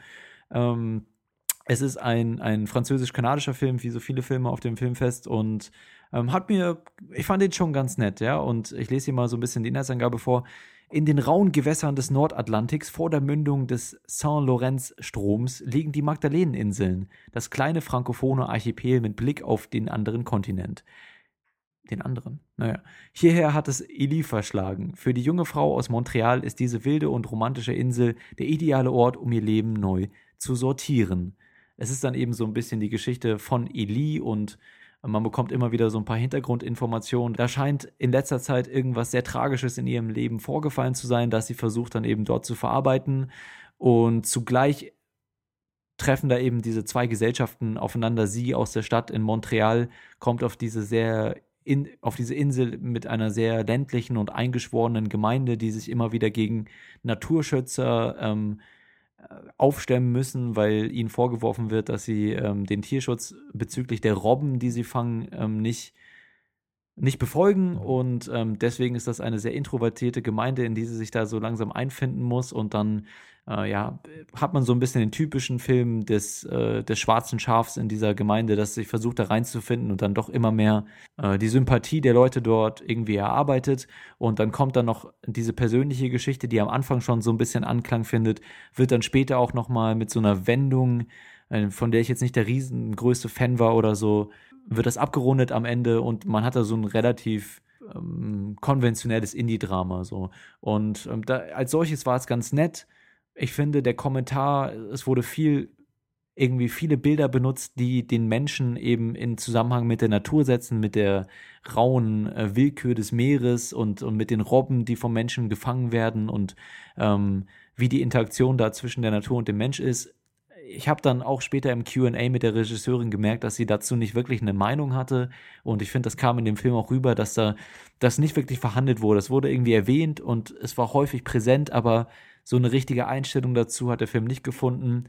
Aber dafür war eben diese charakterliche Geschichte ganz nett, gerade weil die Protagonistin auch diese ganzen charakterlichen und emotionalen Momente sehr, sehr schön subtil, aber doch irgendwie mit Durchschlag, Durchschlagskraft getroffen hat. Und das war so das, was mich bei der Stange gehalten hat. Also insgesamt ein ganz nettes ähm, französisch-kanadisches Indie-Drama mit äh, ein bisschen charakterlicher Tiefe und so ein bisschen herzerwärmend und teilweise auch ein bisschen nüchtern und ähm, so nüchtern genug, dass man nicht unbedingt das riesen Happy End am Ende erwartet die, die ganze Zeit. Gut, das ist The Wolves von Sophie de Rasp. Gut, vergibst du noch Sterne oder? Drei von fünf möglichen Sternen. Es war einfach ein sehr netter Film. Du kannst ja den Hach wie nett Stempel jetzt nicht geben, aber ich vergebe ihn einfach mal für dich. Äh, ich klaue dir den einfach so ein bisschen vom Tisch. Gut, ähm, The Wolves. Wir haben noch eine Diskussion zu Neon Bull. Darüber reden wir jetzt aber nicht, weil das haben wir schon getan und zwar auf dem Filmfest.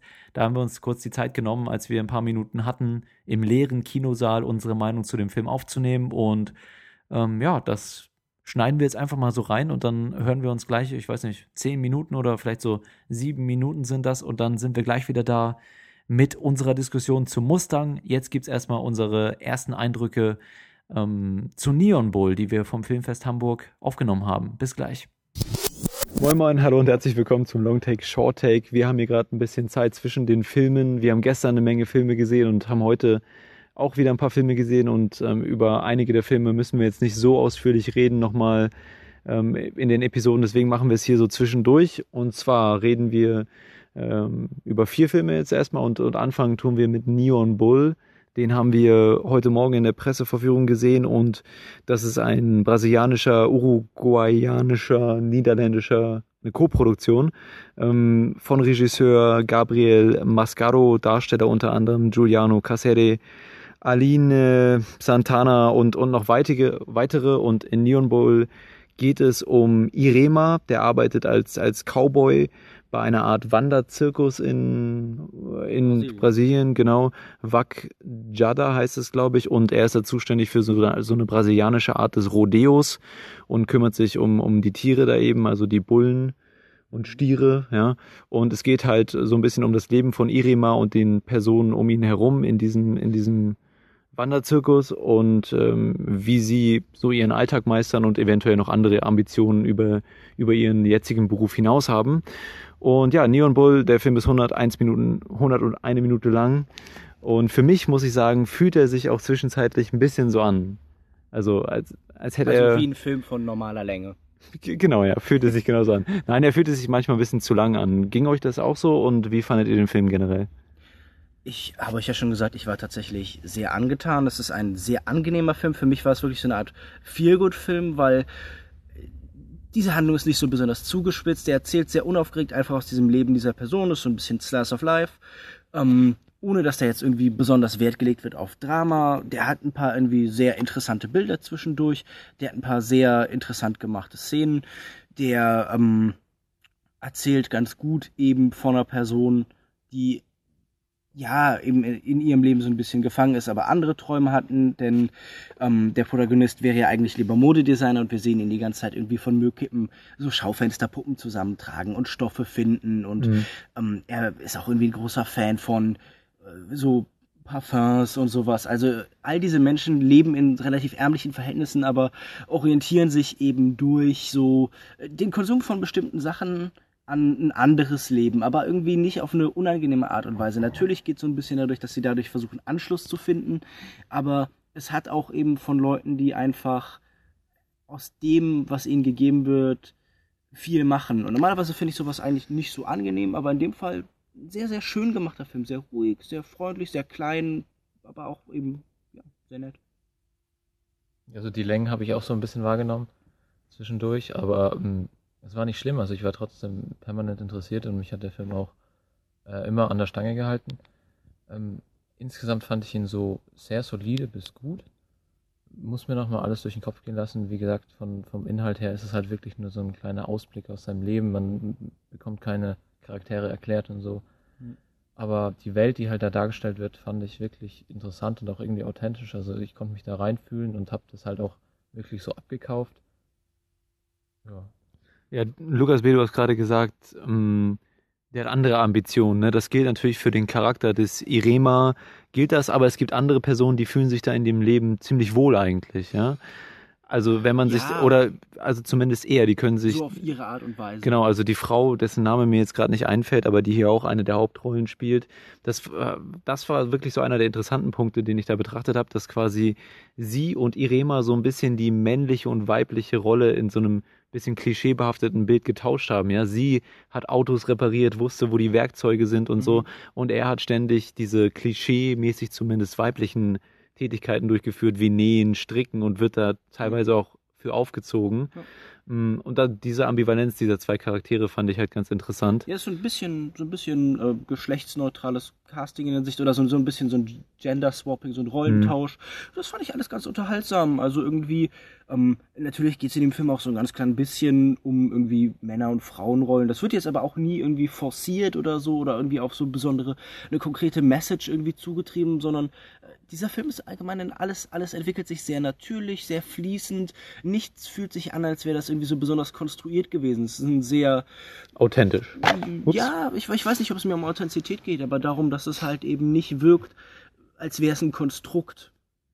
Okay, also äh, mh, ja, ich bin da so ein bisschen so ein bisschen das Gegengewicht hier in der Diskussion, weil für mich ähm, war es so, dass ich mich ein bisschen gelangweilt habe bei dem Film und ich glaube, ähm, das große, der aus, ausschlaggebende Punkt, ob man den Film mag oder nicht, ist, ob man äh, dieses Leben und diese Charaktere interessant findet, wie eigentlich bei jedem Film, ne? Ob man, ob man sich mit den Charakteren irgendwie identifizieren kann oder ob man diese Persönlichkeiten einfach irgendwie ja, interessant findet in, in ihren Ausprägungen. Und ich habe dann nach einer Weile feststellen müssen, nachdem der Film jetzt plottechnisch nirgendwo unbedingt hinführte, Ja, sondern ja einfach kein, kein Genau, Film. sondern einfach eben dieses Leben beschreibt und so ein bisschen diese Ambitionen der Charaktere, dass ich dann irgendwann einfach feststellen musste, okay, so viel Interesse habe ich daran jetzt irgendwie nicht und es geht trotzdem jetzt noch ein ganzes Stück weiter und dann hat sich bei mir so, so ein leichtes Ermüdungsgefühl irgendwann eingestellt. Immer mal wieder aufgelockert durch diese etwas kunstvoll inszenierten Zwischenszenen, die wir Mhm. manchmal hatten. Diese Ne? Art, diese Modenschau oder so, nicht genau ge- erklärt, aber auf jeden Fall visuell einige sehr interessante Bilder. Das war auch irgendwie die Zähmung eines Pferdes, wo so ein Genau, menschlich ja. so, so fast balletthafte Sequenzen so ein bisschen. Mit Irema, ja. Mhm. Auch interessant, weil auch ganz am Anfang wurde viel über Pferde und Kühe geredet und ja, genau so die, diese Trennung zwischen Tieren, die nützlich sind Genau, und ja. eben Tieren, die halt einfach so einen rein ästhetischen Wert haben. Und es Mhm. geht wahrscheinlich auch so ein bisschen um allgemein um den Wert des Schönen, des Ästhetischen, aber das auf keinen klaren Nutzen zu reduzieren ist Ja. für den Menschen. Also einfach so eine generelle Aussage, so, so ein generell vielleicht so ein kleines Appell für die Kunst im Leben, selbst unter widrigen Bedingungen, die halt das Menschliche erhascht und, und, und äh, erschafft. Ja, genau, der, da, ja, genau, damit hast du eigentlich schon den richtigen Stich, das richtige Stichwort für meinen nächsten Punkt gegeben. Das Leben erschafft, weil dann, ich habe mich die ganze Zeit so ein bisschen gefragt, Irema, ist der jetzt mit der anderen Hauptdarst mit der anderen Hauptrolle der weiblichen, sind die zusammen, sind die ein Paar? Und waren sie wahrscheinlich nicht, ne? Also hat man zumindest Nee. nie so Aber es mitgekriegt. ist so mehr so eine Familie im Geist, ist so ein bisschen so eine Patchwork. Genau, und ich habe, aber ich habe mich. kümmern sich umeinander, Community-Familie, so Gemeinschaft halt. Und er übernimmt ja auch so ein bisschen die, die Vaterrolle dann in dieser Beziehung, Mhm. ähm, ob gewollt oder nicht, von den verschiedenen Personen. Aber ich habe dann am Ende eben feststellen müssen, dass er dann tatsächlich, dass diese Szene mit dem Pferd dann auch schon das Foreshadowing be betrieben hat ähm, für die spätere Entwicklung mit ihm und dieser anderen Frau, die eben diese Eleganz und so weiter, Mhm. das Pferd Ja, quasi präsentiert. Und, und deswegen hat sich auch nicht zwischen ihm und der, der ich, ja, ich weiß gar nicht, ob es jetzt Spoiler ist, aber ich mache den Satz erstmal zu Ende. Deswegen hat sich dieses romantische zwischen ihm und der anderen weiblichen Hauptdarstellerin nie angedeutet, weil sie eben mehr die Kuh war und nicht das Pferd. Ne? Sie war die nützliche, die Autos repariert und nicht die elegante mit Parfüm und und. Möchtest du noch mehr Frauen mit Tieren vergleichen? Oder Nein, das hat ja der Film erstmal? gemacht, das mache ich ja nicht. Ich weiß nicht, ob ich das ganz so sehen würde. Also ich, ich verstehe ungefähr, wie du meinst. Das kann man Mhm. ja natürlich sehen. Ähm, für mich ging es in diesem Moment. Aber du meinst doch gerade, weil natürlich später die Eleganz, Leben zu erschaffen, sie war ja buchstäblich schwanger, die Frau am Ende, ne? Ich meine, es, es gibt auf jeden Fall eine Parallele zwischen dieser ähm, sehr elabori- elaborierten Sexsequenz ähm, so gegen Ende, die irgendwie auch unheimlich faszinierend gefilmt worden ist, so in diesem Halbschatten, in den Bewegungen sehr, nicht unbedingt explizit, aber Mhm. sehr, ähm, auf jeden Fall sehr eindrücklich irgendwie für so eine Szene. Und natürlich gibt es eine Parallele, wie er sie dann irgendwie auf seinem Körper so langsam abgleiten lässt in, zum, zu dieser Traum- oder Ballettsequenz mit dem Pferd und so. Okay. Aber ich hatte das Gefühl, das waren einfach, ähm, natürlich nimmt das ein bisschen vorweg, was sich in der Beziehung dieser Menschen abspielt, aber es waren vor allem halt einfach sehr ästhetisch eingebundene Szenen. Also ich fand, beide hatten so eine, so eine sehr große Eleganz. Okay, ja, also resümieren, genau, ja. Also, wie gesagt, mir hat der Film nicht so gut gefallen, einfach aus mangelndem Interesse gegenüber diesem Leben und den Charakteren, auch wenn, wenngleich ich einige interessante Aspekte rauslesen könnte, konnte. Aber dafür war es mir irgendwie zu lang und ich habe mich einfach irgendwann gelangweilt, so. Und ich weiß nicht, das war halt so. Und ich glaube auch, dass es manchen anderen Leuten so gehen würde. Ich glaube, ähm, die Reaktion war ja auch schon bei anderen Festivals gespalten auf den Film, ne? Mhm. Ja. ja, also der Film wurde teilweise sehr kontrovers aufgenommen, was bei uns jetzt ja nicht so in der Runde ist. Also wir fanden ihn mehr so mittelmäßig bis gut. Aber ähm, die Kritiken gingen sehr auseinander. Ja, ja. Ist in Venedig und Toronto gelaufen, richtig? Mhm. Okay. Genau, also meine Einschätzung habt ihr bekommen. Ich würde dem Film ja, drei von fünf Sternen, vielleicht 2,5 von, Ster von fünf Sternen geben. Einfach, ja, weil ich weil es nicht so interessant fand. Wie sieht es bei euch aus? Ja, ich mochte den tatsächlich sehr gern. Für mich war das ein sehr angenehmer Film. Ich könnte mit, mit diesen Figuren einfach auch noch sehr viel mehr Zeit verbringen. Eine der wenigen Instanzen, wo ich sogar sagen würde, ich würde mir wahrscheinlich sogar eine Serie mit diesen Menschen angucken. Einfach weil ich das, ich weiß nicht, das hat mir halt gute Laune gemacht. Ich äh, bin normalerweise doch irgendwie jemand, der an Filme relativ verkopft und, und äh, analytisch auch rangeht, aber da, das war ein Film, den ich einfach genießen konnte und ich würde, glaube ich, gerne vier von fünf Sternen geben. Alright. Ich würde 3,5 von 5 Sternen geben. Mir hat der Film eigentlich auch ganz gut gefallen. Äh, Ich fand ihn vor allem interessant, die Geschichte. Ähm, mit, seinen, mit seinen Darstellern, auch wie er fotografiert wurde. Er hat diese vielen ähm, langen Einstellungen und ähm, auch sehr schöne Bilder. Kann man sich auf jeden Fall anschauen. Aber es ist halt ein sehr ruhiger Film Hm. Und vielleicht auch mit der Thematik. in mancher Minute vielleicht ein bisschen zäh oder zu lang so. Ja, das, das spielt ja damit rein, ne? Mhm. ruhig. Und wenn man dann halt nicht in die Thematik reinkommt, mit der Zeit. Okay, Neon Bull, wir berichten weiter vom Filmfest Hamburg 2015 und äh, bis, bis, zum, bis zur nächsten Filmbesprechung. bis dann, ciao. Her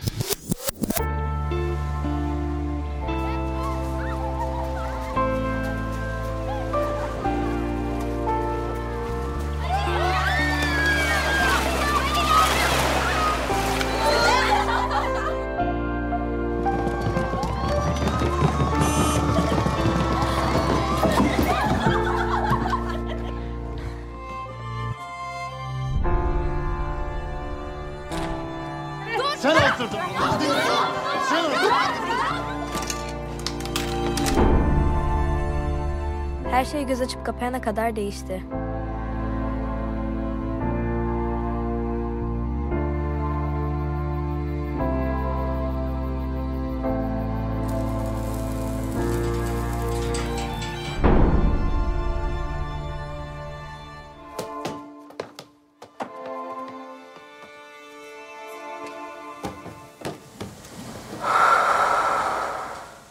Okay, das war unsere Diskussion zu Neon Bull. Kommen wir zum letzten Film, den wir noch zu besprechen haben vom Filmfest Hamburg. Und zwar haben wir uns was ganz Feines bis zum Schluss aufgehoben.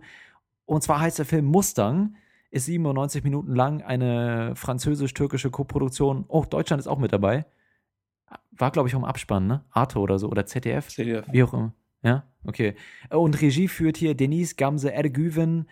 Ähm, Sie hat auch das Drehbuch geschrieben, zusammen mit Alice Vinokur. Und ähm, zu sehen gibt es ja einen ganz tollen Ensemble-Cast aus jungen türkischen Schauspielerinnen. Und äh, der Film spielt im Frühsommer in einem Dorf im Norden der Türkei und handelt von Lale und ihren vier Schwestern, die ähm, eben dort in diesem Dorf leben. Und äh, es ist im Prinzip die Geschichte von diesen jungen Mädchen, die langsam ihre Sexualität entdecken und so ein bisschen stellvertretend für eine ganz offene und, und, und verspielte junge Generation türkischer Mädchen sind. Und sie leben dann, sie leben eben in einem sehr traditionellen Haushalt zusammen mit ihrem Onkel und ihrer Großmutter, glaube ich, ne, oder? Ist das die Großmutter? Mhm. Ja, ne?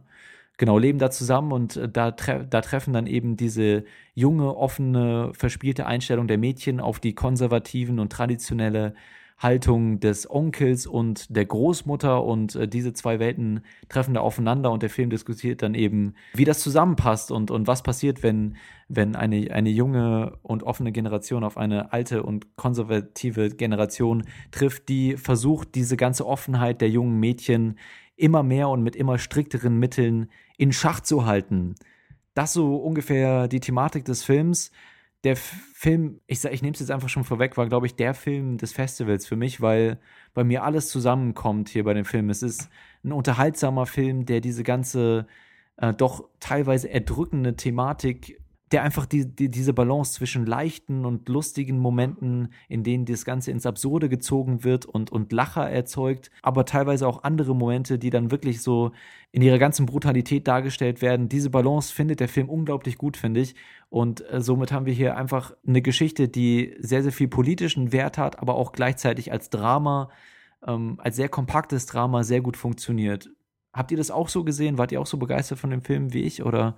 Also, er Given betritt ja hier die, das internationale Parkett wirklich mit äh, einer Explosion von dem Debütfilm. Es ist wirklich ein sehr starker, ein emotional sehr bewegender Film, der einen so ein bisschen äh, überwältigt und mitreißt. Also ich bin von diesem Film tatsächlich zu Tränen gerührt worden im Endeffekt. Mhm. Und das ist mir, glaube ich, bei wenig anderen Filmen auf dem Festival passiert. Ähm, man kann viele Sachen an diesem Film kritisieren und da werden wir jetzt wahrscheinlich im weiteren Verlauf auch noch zu kommen.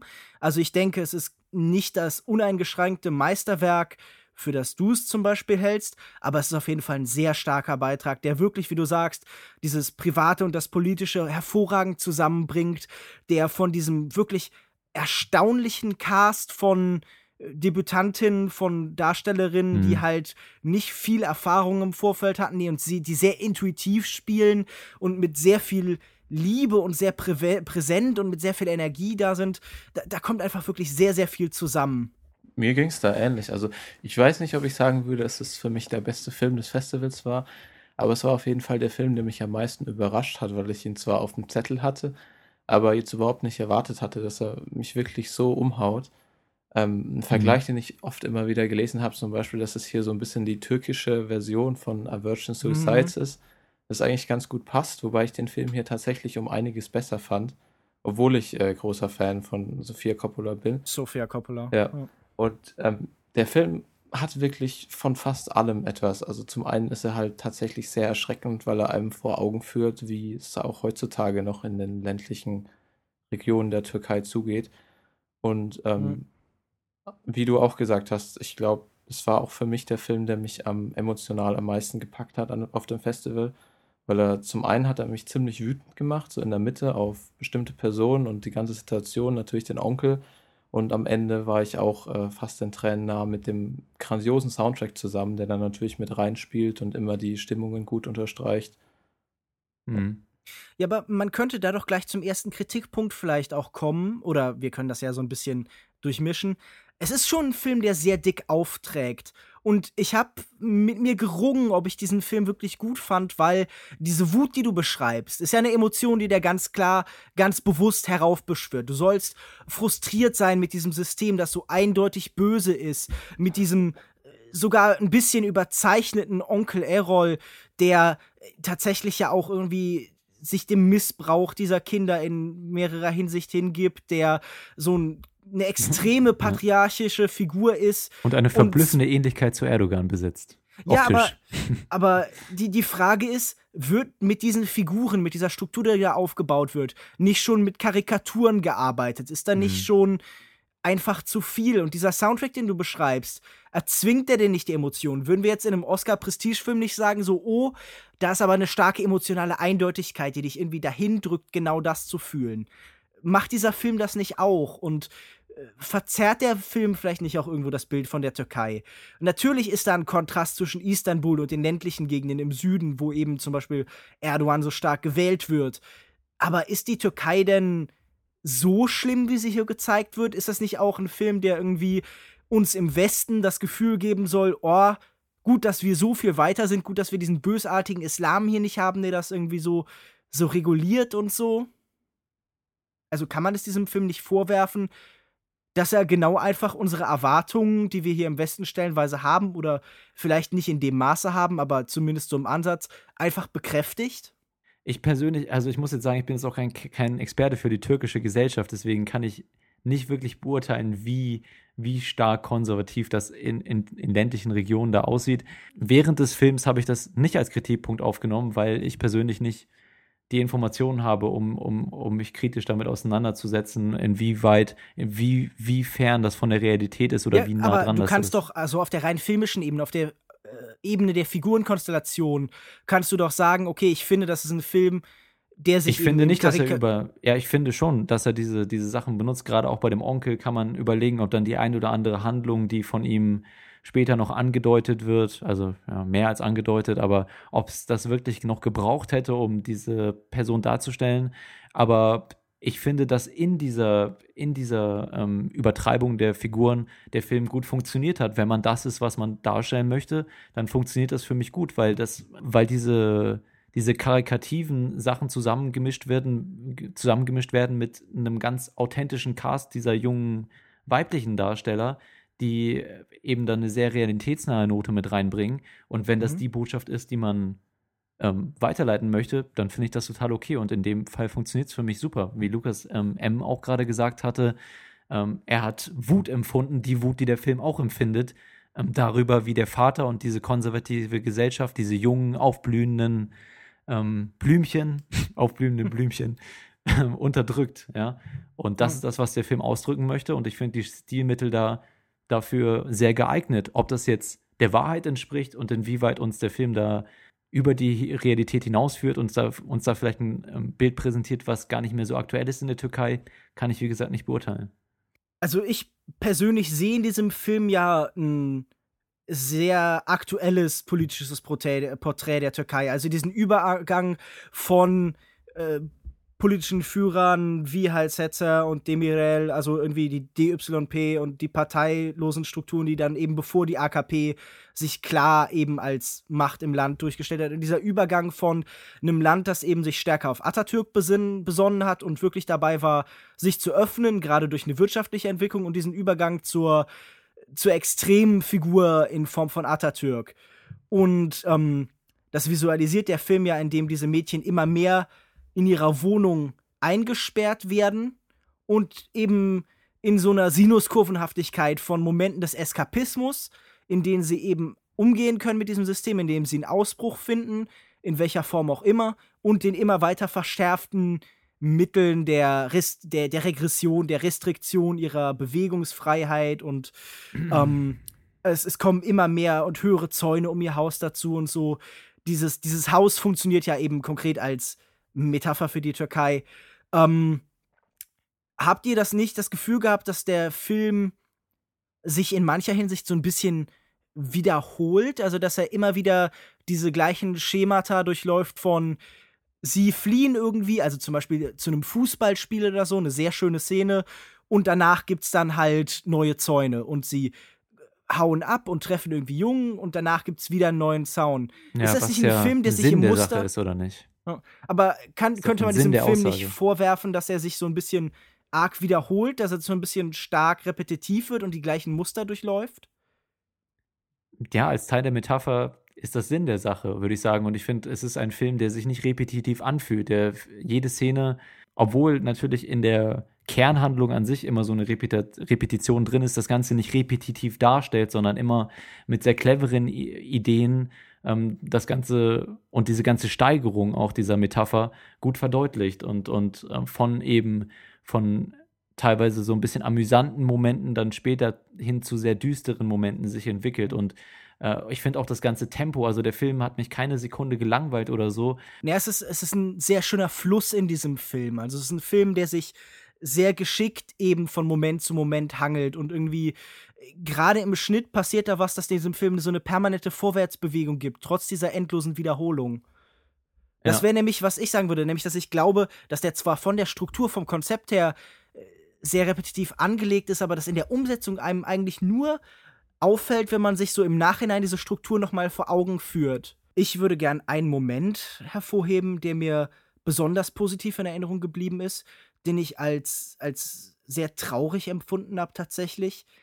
Ähm, diese Kinder spielen später eingesperrt in ihrem Haus zusammen und tun so, als würden sie schwimmen und stellen nach, sie würden im Wasser herumplanschen.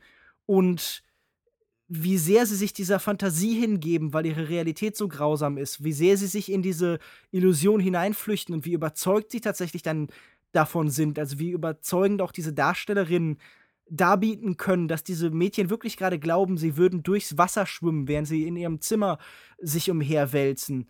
Hm. Das hatte halt wirklich irgendwie, ja, schon, schon was, ähm, was sehr Effektives einfach generell dieser ganze spielerische Umgang unter den Schwestern, der dann ja auch sich dann noch fortsetzt, äh, auch unter den Restriktionen sich weiter fortsetzt. Die rennen, rennen ja im Haus immer noch rum in, ihren, in ihrer Unterwäsche und so und, und mit ganz viel Körperkontakt und, und Rangeln und so und. und äh, wie findet ihr denn, wenn der Film dann später Eskalation herbeiführt und Gewalt äh, nicht nur latent wird, sondern offenkundig und wir so äh, stellenweise so fast Thriller-mäßige Spannungsmomente haben? Habt ihr das Gefühl, dass die Regisseurin auch da effizient arbeitet, alles im Griff hat? Findet ihr auch diese Momente effektiv oder wirken die wie so ein, so ein bisschen Fremdkörper im Film? Also ich fand es sehr stimmig, die, die äh, Szenen, die dann tatsächlich sehr spannend sind, äh, fügen sich ganz gut ein und ähm, wenn es dann doch zu so einer Eskalation kommt, ich weiß jetzt nicht, wie viel man dazu sagen kann, aber ähm, eine Stelle wird zum Beispiel nicht explizit gezeigt, was ich dann auch wiederum sehr gut fand. Hm. Ja. Wo eben nicht. Was sich, aber auch, was sich aber auch durch das Schauspiel trotzdem andeutet und muss man nochmal hervorheben, dass wirklich diese Gruppe dieser jungen Mädchen ähm, das wundervoll macht und vielleicht auch teilweise nur sich selber spielt, ne? aber ähm, trotzdem auf der Leinwand kommt das einfach super authentisch rüber. Und das ist auch der Grund, ähm, warum ich glaube, dass die späteren Szenen dann funktionieren, weil man eben so stark auf die Seite dieser jungen Mädchen gezogen wird, weil man so nah an ihren Gesichtern die ganze Zeit dran ist und wirklich diese Spielfreude sieht und dann, wie sie immer wieder enttäuscht wird und, und wie sie langsam verkümmern, ne, in dieser, in, in diesem in dieser Gefangenschaft, in der sie sich befinden. Und dadurch ist man am Ende so stark auf ihrer Seite, dass man auch bei der Eskalation, zu der der Film dann hinführt, ähm, einfach, ja, einfach möchte, dass das was passiert und, und, und dementsprechend hat, hat das spannungstechnisch auch für mich funktioniert, ob das jetzt handwerklich irgendwie, äh, ja, so an gute Thriller rankommt oder so, weiß ich nicht. Aber ich war auf jeden Fall 100% auf deren Seite und habe mitgefiebert und ähm, auf der Ebene haben diese Szenen auf jeden Fall für mich funktioniert. Äh, ja, Mustang für mich ein unglaublich runder Film, der auch in seinen überspitzten Momenten für mich funktioniert. Super Tempo, super Balance zwischen verschiedenen Momenten der Heiterkeit und der äh, Depression oder, oder ja, weiß, was weiß ich. Und eine super Kombination aus, aus Gesch Drama, Schauspiel und Metapher. Und ähm, dementsprechend fünf, fünf Sterne von mir und auf jeden Fall eine Riesenempfehlung für den Film. Kann ich, kann ich wirklich so unterschreiben. Ich bin nicht ganz so euphorisch wie du und würde es halt nur 4,5 von 5 Sternen vergeben. Aber auch für mich hat sich der Film wirklich gelohnt. Es war eins der Highlights des Festivals. Und es ist auch ein Film, den ich mir unbedingt nochmal anschauen werde, wenn er hier läuft oder er kommt mhm. ja in die Kinos nächstes Jahr. Und ich bin auch wirklich begeistert und kann den Film empfehlen. Wer die Chance hat, ihn zu sehen, einfach anschauen. Ich schließe mich zum Teil an. Ich mochte diesen Film auch sehr, sehr gern. Aber ich musste im Nachhinein so ein bisschen mit ihm ringen. Ich bin immer noch nicht sicher, ob ich durchgängig wütend auf das, was in diesem Film passiert war, oder stellenweise auch ein bisschen auf den Film selbst, ob mir das Ganze nicht zu sehr vereinfacht war, ob es nicht auch stereotype Vorstellungen reproduziert. Und äh, es ist auch ein Film, bei dem ich mich gefragt habe, ist Manipulation gut in dem Moment, in dem sie eben etwas dient, das ich unterstütze, Figuren dient, die ich unterstütze. Und ich freue mich unbändig auf alles, was diese Regisseurin noch weitermachen wird. Es ist eine, mhm. eine so wundervoll starke Stimme einfach für das türkische Kino oder ähm, zumindest halt für türkische Filmemacherinnen im Allgemeinen und ich hoffe, dass da noch sehr viel kommen wird. Ich gebe jetzt äh, vier von fünf Sternen und würde den Film aber auf jeden Fall auch jedem empfehlen. Das ist Mustang und ich hoffe natürlich, dass nicht nur die Regisseurin noch viele Filme machen wird, sondern auch die ganzen kleinen Racker, die da mit am Start waren. Wobei so klein waren die ja gar nicht. Ich glaube, Waren ja eine ganze äh, verschiedene Altersklassen dabei unter den Schwestern. Äh, die fand ich auf jeden Fall auch alle klasse. Einfach was, ich meine, die Kamera war teilweise sehr, sehr lange, sehr nah an ihren Gesichtern und die Emotionen, die rüberkommen sollten, waren einfach fantastisch, sowohl in den, in den lustigen Momenten als auch in den tragischen Momenten. Ähm, super gemacht. Okay, Mustang von Denise Güsme Ergüven. Ergüven. Sorry, nochmal. Ich glaube, der hat noch keinen Kinostart, ne, in Deutschland. Hat doch äh, Lukas vorhin schon gesagt, oder? Ja. Nee, ich glaube, das war zu The Lobster, doch, doch. oder? Nee, The Lobster hat keinen Kinostart, der hier kommt. Wenn ich mich nicht irre, am 21. März. Mustang kommt, also hier steht am 3.3. Ja, am 3. 2016. März, ja. Auf jeden Fall im Ja. März Am- irgendwann. Dann, das ist doch wunderbar. Ich hätte jetzt nicht gedacht, dass er schon einen Kinostart hat, aber cool. 3. März. Der, der, der Clan kommt übrigens auch an demselben Tag ins Kino. Falls diese Information noch jemand nachgeliefert haben möchte. Hm, danke dafür, aber ich denke, das ist klar, für was ihr euch entscheiden müsst. Double ne? Feature. Wenn ihr dann. Ja, oder das. genau, ist auf jeden Fall ein interessantes Double Feature, weil in beiden Filmen Familien benutzt werden, um eine gesamtgesellschaftliche Situation metaphorisch darzustellen. Ne? Das macht sich nicht so gut auf dem Double-Feature-Ticket, das ist ein bisschen lang, aber vielleicht findet dann auch jemand was ein bisschen präziseres, konziseres. Ja. Äh, ich glaube, wir machen da. Ich schneide da noch so ein kleines Spoiler-Ding wieder mit rein. Das ist ne? okay. Ja. Now you're looking for the secret und so. Ja. Für die letzten paar äh, Sätze, die wir hier so geäußert haben.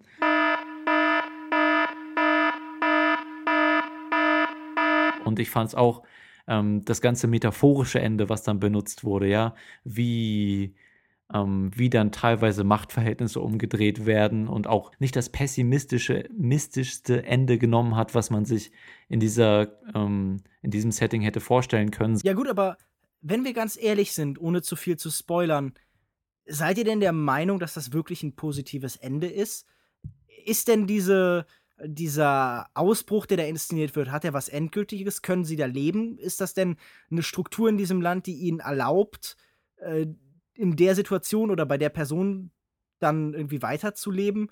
Also, ich weiß ja nicht, aber äh, für mich wirkt das Ende doch irgendwie nur wie ein Erfolg. Ja, also es ist natürlich ähm, ambivalent ein bisschen offen gelassen mit der letzten Szene, ähm, weil wir an einem bestimmten Punkt die dann einfach verlassen. Aber Tatsache ist, das letzte, ja, ich, eigentlich haben wir jetzt schon zu viel gesagt, finde ich. Ähm, aber wir beenden quasi die Geschichte mit einem Erfolg der Mädchen. Ja? Und klar kann man dann überlegen, okay, ähm, wenn man jetzt noch mal zehn Minuten weiterdenkt, wenn der Film jetzt noch länger gehen würde, wie wäre das dann? Aber ich finde, das, das hat ja auch irgendwie etwas ähm, was diese kleinen Mädchen zu Helden macht, wenn man diese, diesen Film dann da beendet und nicht das zeigt, was realistisch wäre und vielleicht danach kommen würde, sondern einfach auf dieser etwas positiven Note endet und sagt, komm, das lohnt sich irgendwie, ja, und dann die Realität vielleicht ein bisschen beise beiseite schiebt und dann auch einfach den Mut irgendwie belohnt, den diese Mädchen dann gezeigt haben. Also ich denke auf jeden Fall, dass sie da leben können. Ich meine, es gibt, ich weiß jetzt nicht, äh, wie man das jetzt sagen kann, ohne was vorwegzunehmen. Aber da, wo sie hingeflohen sind, gibt es auf jeden Fall auch so Organisationen, die genau darauf spezialisiert sind. Aber wenn man halt die, die Gesamtsituation betrachtet, alle fünf Geschwister, dann würde ich Nee, das Ganze stimmt, jetzt ja. nicht wirklich als Happy End beschreiben. Nee, es wurden Opfer gebracht auf jeden Fall. Deshalb ist halt dieses uneingeschränkt als Erfolg inszenierte Ende vielleicht auch so ein bisschen merkwürdig bittersüß. Also da, das hat mich Genau, dann ja. so in dem Moment, wenn man, wenn man das empfindet, wenn man diesen Film nur fühlt, dann, dann ist das sehr schön, aber wenn man das so ein bisschen überdenkt, dann, dann bekommt das doch so auch so ein bisschen so eine unangenehme Note. Mhm, auf jeden Fall. Gut, Mustang. Und da wir, wie gesagt, wir haben noch nicht über ganz wirklich alle Filme geredet, die wir auf dem Filmfest gesehen haben. Wir haben jetzt einige ähm, aus Gründen der Zeit und auch aus Gründen, aus anderen Gründen, weil wir jetzt auch nicht über bestimmte Filme so viel zu sagen hätten, haben wir auch weg, weggelassen. Äh, zum Beispiel Violator, Valet, City, ah, solche Sachen. Falls Wir können euch sagen, falls ihr den Film Valley irgendwo sehen würdet oder Emek im Originaltitel, dann flieht. Flieht, soweit ihr könnt. Ja, Rennt das Kino nieder. Nein, ähm, Auch falls ihr Madame Courage sehen solltet irgendwo. Ähm, Ich glaube, Brandstiftung zur Brandstiftung. Äh, Guck, guck mal, ich, ich bin gegen Gewalt. Weder Ja. gegen Personen, auch gegen Sachen nicht unbedingt. Aber es muss halt auch einfach Ausnahmen geben, in denen das legitimiert sein kann. Ja, keine so super, kein so super Film Valley. Ich fand den jetzt auch nicht so schlimm, aber also ich würde das Streichholz und das Feuerzeug in der Tasche lassen, aber ich würde es auch nicht unbedingt weiterempfehlen. City kann man sich irgendwie mal geben, aber ist jetzt auch nichts, was ich jetzt unbedingt herausheben würde. Lulu, auch so ein Film, den wir gesehen haben, zu dem ich irgendwie, ach, irgendwie gar nichts zu sagen habe. Ja, so Nouvelle Vague aus Argentinien. Genau. Violator fandet ihr ja ganz okay. Ich fand den ziemlich grausig, so ein grotesker Horrorstreifen. Ja, Horror. Hatte eine ganz gute Stimmung zwischendurch und so ein paar wirklich Ja, originelle so ein- Ideen. Ja. Kann Genau, also wir haben jetzt wirklich bei weitem nicht alle Filme besprochen und wie gesagt, zwei große stehen auch noch aus und zwar Mistress America und The, nee, nicht The Assassin, sondern Mistress America und Deepan, die wir dann nochmal besprechen werden, wenn die Ende des Jahres bei uns ins Kino kommen. Und um diese Episode und somit unsere Berichterstattung vom Filmfest Hamburg 2015 einen würdigen Abschluss zu verleihen, würde ich sagen, können wir noch einmal in aller Kürze unsere Top 5 der Filme vom Filmfest vorlesen, oder? Habt ihr da, wisst ihr das schon? Habt ihr Mhm. das schon angeordnet alles? Dann, gut, dann fang du doch mal an, Lukas B. Du kannst ja, wir haben ja zu den Filmen auch ähm, wahrscheinlich jeweils eine Podcast-Episode aufgenommen, deswegen äh, musst, du, musst du jetzt nicht so den längsten Kommentar, aber vielleicht nochmal so einen Satz oder so. Äh, soll ich alle fünf am Stück? Ja, von unten nach oben so. Oder Okay. wollen wir reihum machen? Nee, mach, mach von unten nach oben. Ich glaube, wir haben auch viele, die, die übereinstimmen werden. Deswegen Ja. mach einfach mal, dann habe ich noch ein bisschen Zeit, die zu ordnen hier bei mir. Naja, mein, meine, meine Ordnung wird wahrscheinlich ein bisschen anders sein als bei euch. Okay, okay, go ahead. Auf Platz 5 ist bei mir der wunderschöne The Assassin von Ho Xiaoxian gelandet. Mhm. Auf Platz 4 habe ich Mustang. Ja. Wahrscheinlich etwas niedriger als bei euch eben, über Werden den wir ja gerade ausführlich gesprochen haben. Ja. Auf Platz 3 habe ich Right Now, Wrong Then, den Locarno-Gewinner des Jahr von, dieses Jahres von Ho Sang-so. Ähm, ist bei mir gelandet, ein Film, über den wir jetzt noch gar nicht gesprochen haben, wenn ich das richtig Ja. sehe. Leider. Das stimmt, ja. Ach, verdammt, genau, den haben wir nämlich auch noch Tatsächlich ein vergessen. Film, der mir stark ans Herz gewachsen ist über die Zeit. Ähm, ein sehr typischer Film für Hong Sang-so, in dem irgendwie ein Regisseur äh, einen, einen Tag verbringt mit einer Frau und die beiden sich ein bisschen aneinander kommen. Und dieser Film läuft dann äh, genau zweimal eine sehr ähnliche Geschichte durch, aber mit jeweils anderen Ausgängen und gleichen Abweichungen und Entwicklungen Mhm. und äh, fügt sich sehr gut in die Filmografie des Regisseurs ein, ist aber dabei sicher eines der Highlights. Ein sehr, sehr toller Film. Mhm. Auf Hat Platz auch gut gefallen. 2 ist bei mir The Lobster gelandet, über den haben wir auch schon länger gesprochen. Yorgos Lantimos ist auch weiterhin einer der faszinierendsten Gesichter des neuen griechischen Kinos. Und auf Platz 1 ist ein Film, über den wir noch sprechen werden, der mich selber unfassbar überrascht hat, dass er bei mir auf Platz 1 gelandet ist.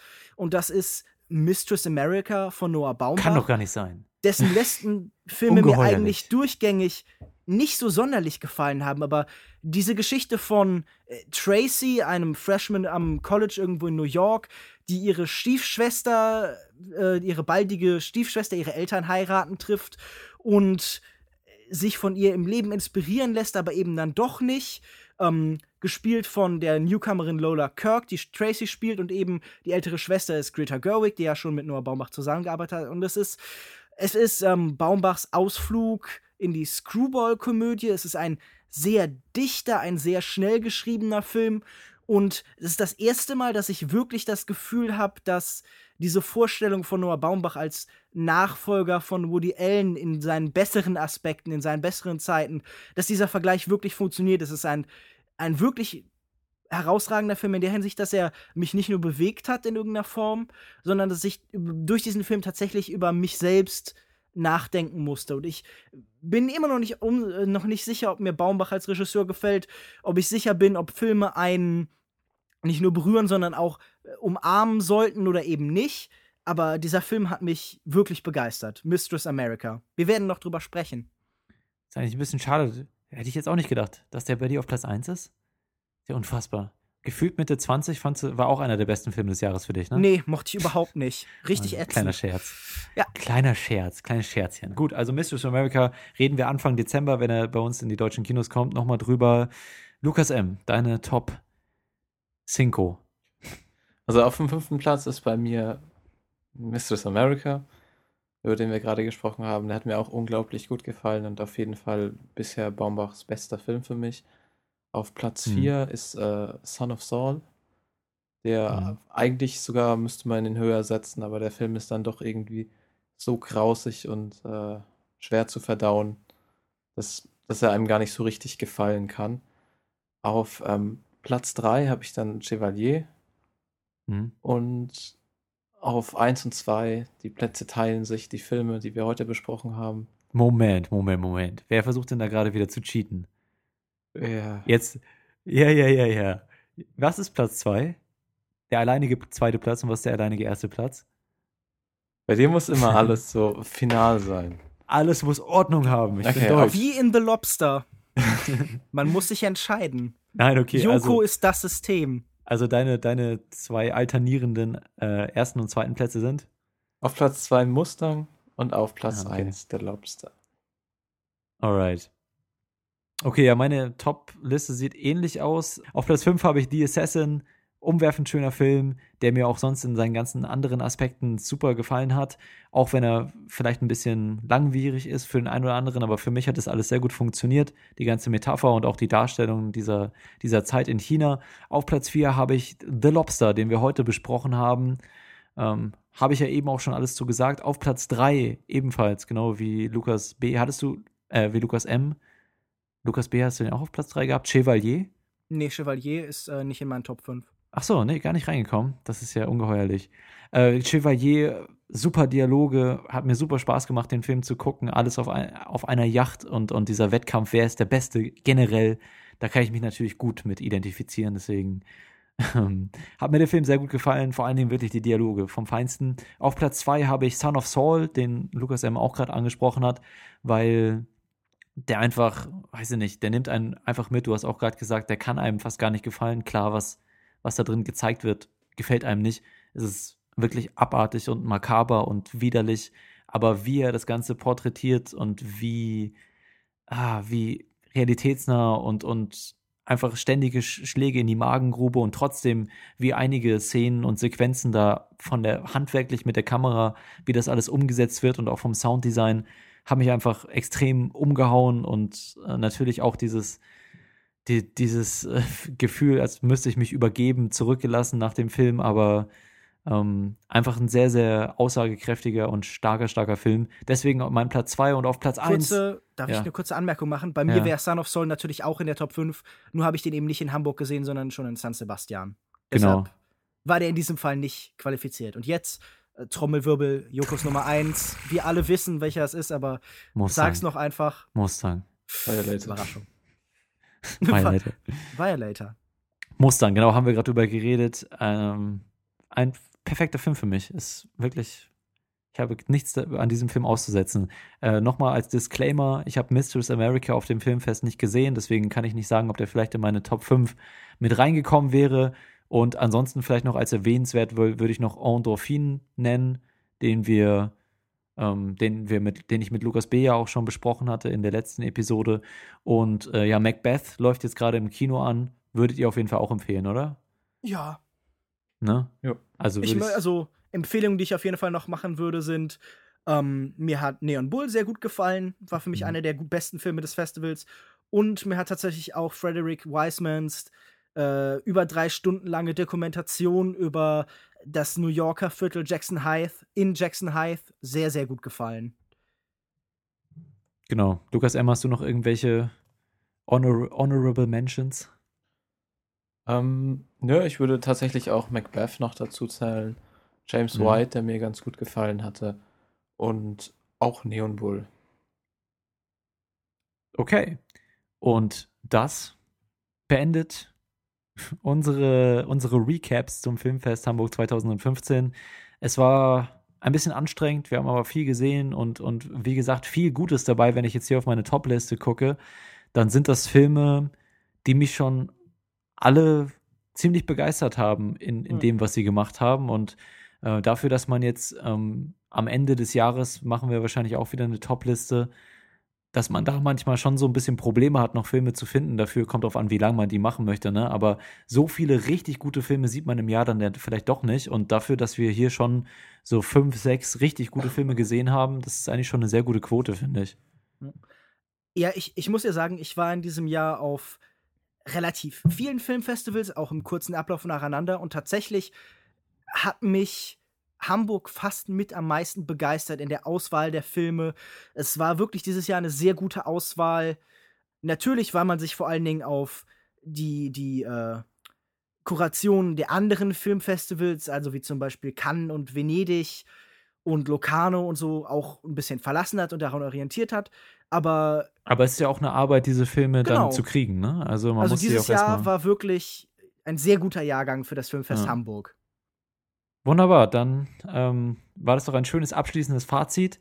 Und ähm, ich wäre auch gern übrigens auf dem Filmfest London gewesen. Wer nicht? Hm.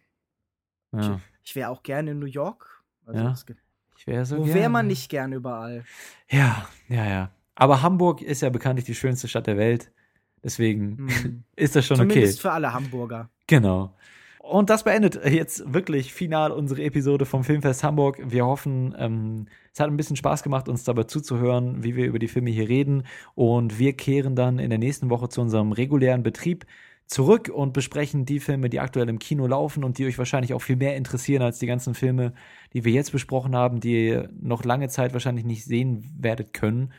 Wobei es ja auch nicht mehr so lang ist. Ne? Mustang Anfang, Anfang März ist auf jeden Fall was, was man sich im Kalender markieren kann und äh, auf das wir euch nochmal hinweisen werden. Natürlich auf alle anderen Filme, wenn sie ins Kino kommen, ähm, die uns auf dem Filmfest besonders gut gefallen haben. Und ja, vielen Dank fürs Zuhören und bis, bis, bis zum nächsten Mal dann wieder in, unserer, in unserem regulären Format des Long Take Podcast. Bis dahin. Ja. Tschüssi. Tschüss. Und Tschüss. Hummel, Hummel, Mors, Mors und so.